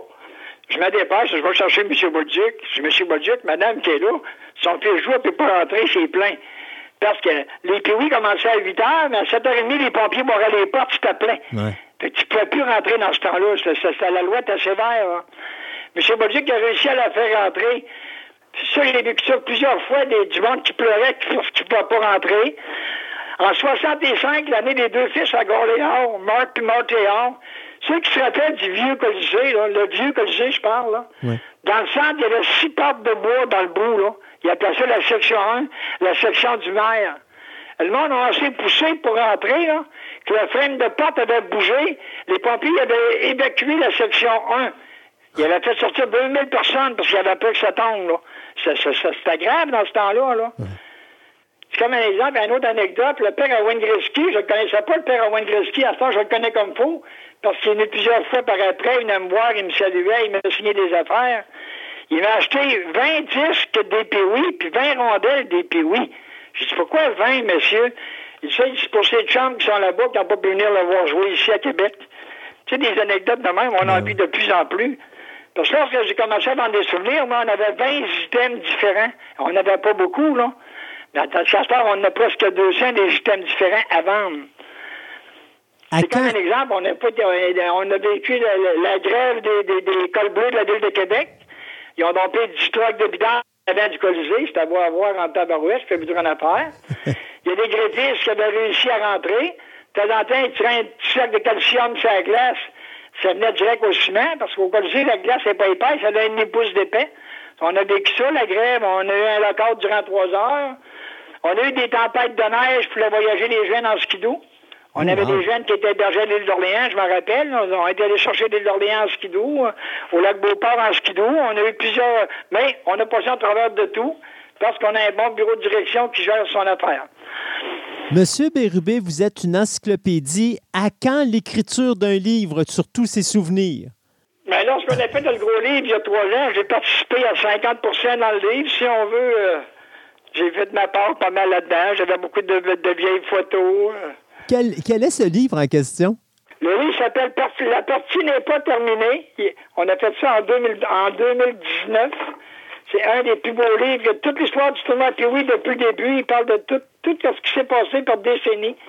C'est un, livre que- qui s'est vendu, euh, il est presque sold out, même si je me trompe pas. Ou il en reste encore peut-être quelques-uns à la boutique souvenir des Puis Euh, Parce qu'il y a eu un livre en 69 que M. Légaré avait. En 69, le premier livre sur l'histoire des Pioui avait été écrit par Jacques Ravelin. M. Légaré en avait fait un petit en 90. Puis depuis 2019, ils ont fait le gros qui vient de sortir. euh, c'est- la Bible du tournoi Pioui. Ben, Monsieur Bérubé, merci beaucoup de votre participation aujourd'hui à l'émission. Merci de nous avoir fait vivre tous ces souvenirs du tournoi de hockey Pee-Wee, le plus grand tournoi international de hockey mineur au monde entier. On l'a ici à Québec. Et puis, euh, j'apprécie énormément votre participation. Sans vous, on n'aurait pas eu tous ces, euh, tous ces beaux moments euh, pour se rappeler de la participation de grands joueurs à ce tournoi-là et aussi tous ces petits événements cocasses qui sont survenus. Donc, un gros merci de votre participation. Remercie beaucoup. J'invite tout le monde au tournoi Pioui 17 au 18 février.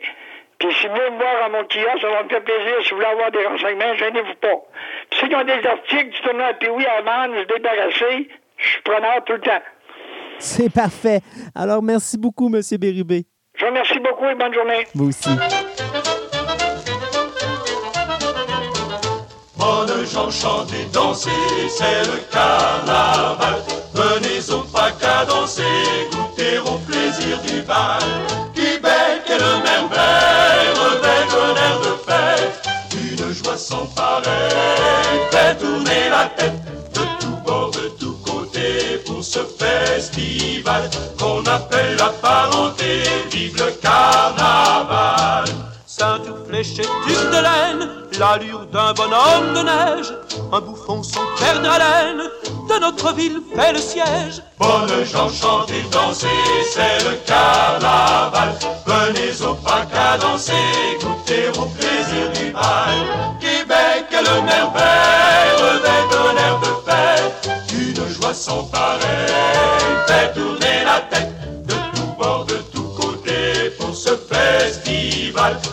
qu'on appelle la parenté. Vive le carnaval! Dans la neige ou dans la glace, ça faire les petits et les grands. On sculpte des choses cocasses pour amuser.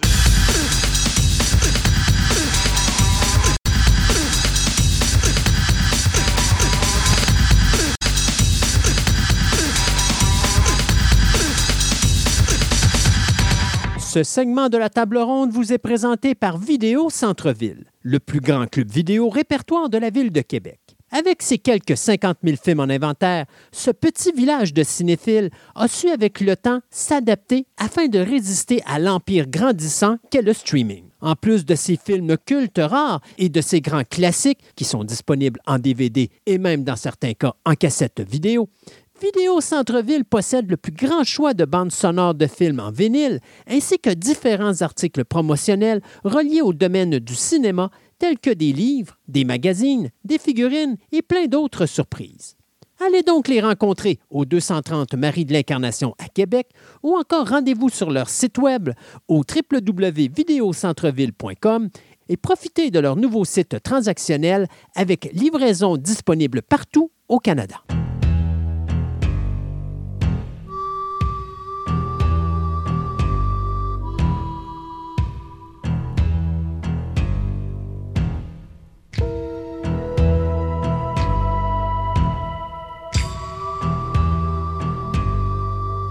Et pour les nouvelles express, on commence avec les annulations et les renouvellements à la télévision. Paramount Plus qui vient d'annoncer qu'il arrêtait la série Wolfpack après une première saison. Donc, terminer le retour de Buffy de Vampire Slayer dans le monde des loups-garous.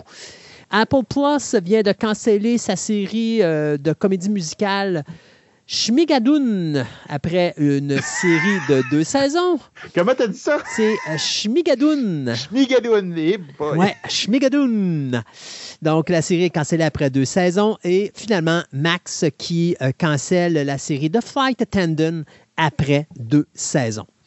Euh, Gonzalez, qu'on a vu dans Ambulance et Baby Driver, ben, va être l'actrice principale face à John Krasinski, Natalie Portman et Domhnall Gleeson dans le prochain film de Guy Ritchie qui va s'intituler Fountain of Youth et qui va être diffusé sur Apple et Skydance. Donc, euh, c'est une histoire qui va suivre un groupe de frères et de sœurs qui ont été séparés à la naissance, qui vont tout simplement faire équipe pour justement essayer de trouver la fameuse mythique Fountain of Youth, donc la fontaine de jouvence, qui va bien sûr leur permettre de rester jeunes jusqu'à la fin des temps. Et tout ça à travers, bien sûr, des aventures incroyables. Donc, on aura deviné que ce sera probablement un film qui va être diffusé en salle, euh, parce que ça va être produit par Skydance, et qui va probablement être diffusé sur les ondes de Apple Plus par la suite. The Avengers, ben, Studio Canal vient d'annoncer qu'ils sont en train de travailler avec Warner Bros. Discovery euh, pour produire une nouvelle série basée sur la série des années 60, The Avengers. Donc, rien à voir avec les super-héros ici. On parle bien sûr de cette série qui met en vedette le personnage de John Avec Emma Steele. Donc, euh, John Steele qui était interprété en 1961 par Patrick McNee. Euh, il a gardé le rôle pendant plus de six ans. Euh, à travers ça, il a eu trois Mrs. Peel, soit bien sûr Honor Blackman, Linda Thorson et bien sûr l'actrice Diana Rigg, qu'on l'on va voir plus tard comme la femme de James Bond dans On Her Majesty's Secret Service. Donc, on se rappellera en 98 qu'il y avait eu un film avec Ralph Fiennes, Uma Thurman et Sean Connery. Malheureusement, ça avait été un flop commercial. Reste à voir maintenant si la nouvelle série aura une meilleure réception. Euh, hey, Warner Bros. a starté une affaire avec Bad Girl, soit l'idée de prendre des films qu'on a tournés, puis qu'on a décidé qu'on n'allait juste pas les sortir, puis les euh, s'en servir comme finalement euh, perte pour aller chercher de l'argent au niveau des taxes. Ben, on a essayé de refaire ça avec Coyote versus Acme. On sait que présentement, il y a plein de postes de, de, streaming qui sont en train de magasiner pour aller chercher le film qui, d'après certaines personnes, n'est pas si mauvais que ça. Ben là, maintenant, c'est au tour de Netflix de faire la même Ben affaire oui. avec un film qui s'appelle The Mothership, qui a été fait il y a deux ans, puis qui mettait en vedette Ali Berry. Sauf que du côté de Netflix, on a une excellente raison pour faire ça. Parce que c'est pas juste de dire on va aller rechercher les taxes là-dessus, mais c'est surtout le problème, c'est qu'il faut qu'on fasse du reshoot, c'est-à-dire qu'on a beaucoup de séquences à retourner. Et le problème, c'est que c'est un film qui met en vedette Ali Berry et une série d'enfants qui doivent partir à la recherche du euh, mari et du père de ces enfants-là, qui a plutôt disparu mystérieusement, puis qui aurait été probablement enlevé par des extraterrestres. Sauf que ça fait deux ans de ça, puis les enfants en question, ils ont grandi. Donc, on n'est pas capable de refaire les reshoots à cause de ça, parce que là, il y a une trop une différence de, de grandeur entre les enfants du film original. là, Hey, c'est vraiment dommage. ben oui, c'est ça. Donc, The Mothership qui vient de. qui va tomber dans l'oubli finalement. On a décidé de ne pas euh, diffuser le film à cause de ça. Donc, euh, Warner Bros. qui va. euh, pas Warner Bros., mais Netflix qui va aller chercher les pertes là-dessus. Donc, The Mothership, un film qu'on ne verra jamais avec Ali Berry. Pour A Complete Unknown, un film qui devait mettre en vedette Benedict Cumberbatch, euh, Cumberbatch pardon, euh, eh bien, euh, malheureusement, euh, Benedict a dû se retirer euh, du film à cause que, bon, il y avait trop de dates. Écoute, c'est un acteur qui est très en demande à Hollywood présentement, euh, et pas juste à Hollywood, mais aussi en Angleterre. Et donc, ce sera l'acteur Edward Norton qui va prendre sa place dans le film A Complete Unknown qui va être réalisé par le metteur en scène James Mangold. Euh, Mangold, que j'adore comme metteur en scène. C'est lui qui a réalisé le dernier Indiana Jones, puis qui avait également fait euh, Logan. Donc, euh, Complete Unknown va mettre également en vedette Timothy Chalamet et Ellie Fanning. Ça va raconter l'histoire d'un jeune euh, musicien du nom de Bob Dylan qui va tout simplement changer le monde de la musique en 1965 lorsque ce dernier va décider d'utiliser pour la première fois une guitare électrique. Et non, ça n'a rien à voir avec Back to the Future. Donc, c'est euh, Jay Cox qui a écrit Gang of New York, qui va écrire le scénario, de, ou qui a écrit plutôt le scénario de A Complete Unknown. euh, et le tournage devrait débuter à New York cet été. Après sa nomination aux Oscars comme meilleure actrice dans le film Killers of the Flower Moon, Lily Gladstone euh, va d'obtenir son prochain rôle. Lily Gladstone va être officiellement aux Oscars cette année la toute première, euh, je pourrais dire, actrice provenant des Premières Nations euh, américaines euh, ou amérindiennes à être nominée aux Oscars. Donc, elle va jouer dans le prochain film qui sera produit par Martin Scorsese, qui va s'appeler The Memory Police. Donc, c'est quoi ce produit-là? Eh bien, c'est tout simplement des gens qui se retrouvent sur une île et qui sont soumis, euh, je pourrais vous dire, à une amnésie collective où est-ce qu'il y a une police de la mémoire qui va leur enlever certains moments de leur existence, soit des crimes qu'ils ont commis ou des choses comme ça. C'est pas vraiment clair au niveau de l'histoire, mais ce qu'on sait, c'est qu'il y a une journaliste qui, elle, protège son éditeur, euh, qui, lui, se rappelle de ses souvenirs, malgré le fait que la police de la mémoire et euh, soit intervenu dans son dossier. Donc, c'est basé sur une nouvelle de Yoko Ogawa qui avait été écrite en 1994 et ce sera le réalisateur Reed Morano qui a réalisé des épisodes sur The Handmaid's Tale et I Think We're Alone Now qui sera le réalisateur de ce film euh, dont le scénario sera écrit par Charlie Kaufman. Donc, le tournage de ce film-là devrait débuter sous peu. Euh, on va parler de Coleman Domingo. Coleman Domingo, c'est un gars que personnellement j'ai connu avec la série Fear the Walking Dead. C'est lui qui faisait le personnage de Victor Strand dans Fear the Walking Dead de 2015 jusqu'en 2023. Eh bien là, M. Domingo, présentement, est surutilisé à Hollywood. C'est lui qui va interpréter le père de Michael Jackson dans le film de Antoine Fuga, Michael, qui est une biopic du personnage de Michael Jackson. Euh, il va également interpréter le personnage de Night King Cole dans un drame musical qu'il a coécrit et dont il va faire les débuts en arrière de la caméra également à titre de réalisateur. Mais en plus de ça, lui qui vient d'écrire une, pièce de théâtre qui s'appelle Lights Out et qui est présentée actuellement euh, à- c'est au Geffen Playhouse Theatre. Il a bien sûr une nomination aux Oscars pour son rôle pour Rustin, le personnage qui euh, fait bien sûr le personnage principal que l'on a vu dans la comédie euh, musicale de Color Purple, l'adaptation du film de Steven Spielberg des années euh, 80. Et en plus, on va le voir dans Drive Away Dolls, le prochain film de Ethan Coen. On va le voir dans la troisième saison d'Euphoria. Et en plus de ça, il est producteur exécutif sur le film d'horreur It's What's Inside, qui vient d'être vendu à Netflix pour 17 millions. Donc, Coleman Domingo aura euh, été l'acteur le plus utilisé dans la dernière année. Donc, il faut croire que son retrait de Fear the Walking Dead ne lui faisait pas peur, puisque depuis que le gars a quitté la série télé qui s'est terminée l'an passé, bien, il fait plein de projets incroyables. Donc, euh, des choses qu'on a bien hâte de voir. Euh, Coleman Domingo, qui est à la une de tous les médias actuellement. De mon côté, euh, il y a hum, deux petites nouvelles rapides. Mortal Kombat 2 ainsi que Iron Heart ont terminé leur tournage. Donc, à un moment donné, on va avoir. Je pensais qu'Iron Heart, ils l'avaient oublié dans toutes leurs affaires de réaménagement. Et non, mais à cause qu'ils l'ont mis dans, ouais, dans Black Panther 2. Dans mais Black Panther ils auraient 2, pu décider de ne pas faire de film, de, de série sur le personnage. Mais ils peuvent Mais pas, bon. non, ils sont obligés, là. Ouais. En tout cas. Donc, du côté trailer, j'en ai une barge. Donc, première chose, j'ai Avatar The Last Airbender sur Netflix. Il va sortir le 22 février. On a un nouveau trailer et j'ai très hâte à cette série-là. Ça regarde extrêmement bien. Le monde a analysé beaucoup ce trailer-là et on voit qu'il respecte beaucoup, beaucoup la série originale. Ça va être intéressant. J'ai aussi euh, un trailer pour Code 8 Part 2. Donc, en fin de compte, euh, il y avait un film sur Netflix qui s'appelait Code 8.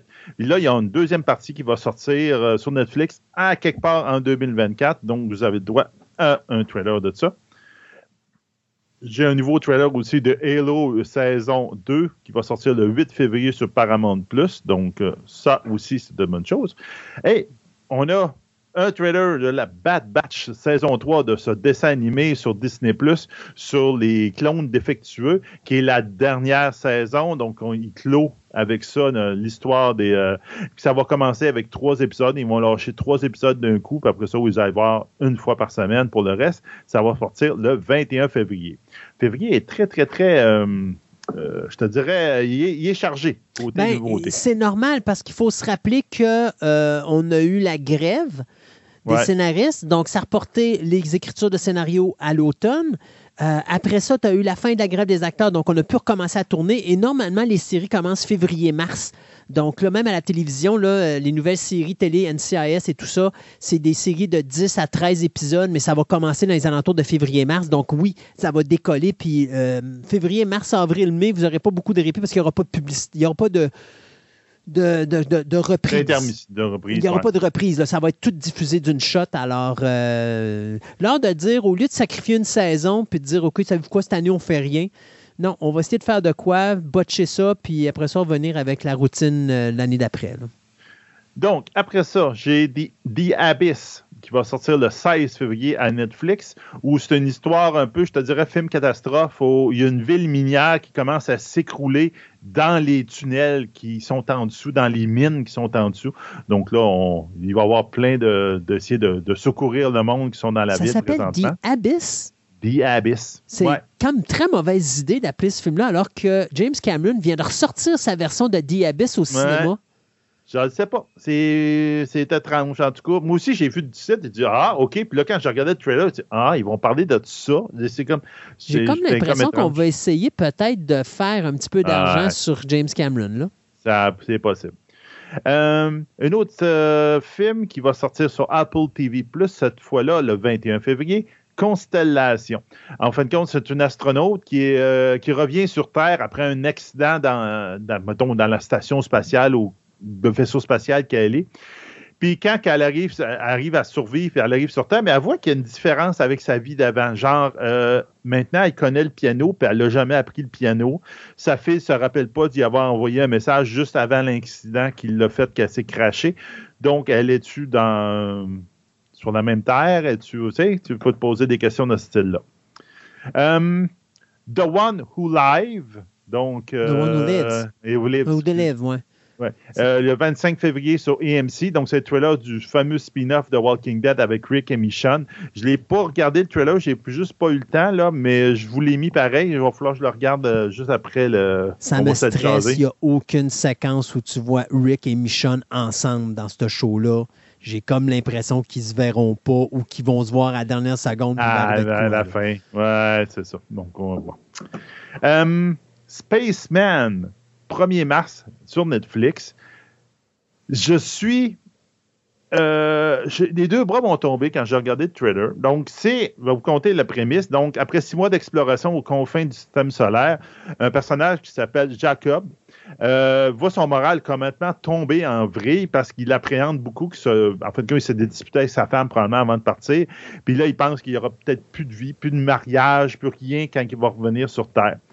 Puis, cette, on peut dire, cette démence qui arrive, comme, ben, il y a quelqu'un qui a une créature qui arrive, qui essaie de l'aider un peu à, travailler avec ça. Une créature qui peut être soit venue de son imagination ou soit qu'elle est un explorateur comme elle d'une race extraterrestre. Donc, ça tombe un peu dans le drame psychologique, dans le drame, mais c'est que le personnage principal, c'est Adam Sandler. Mon Dieu. Tu sais, c'est comme, j'ai fait, what?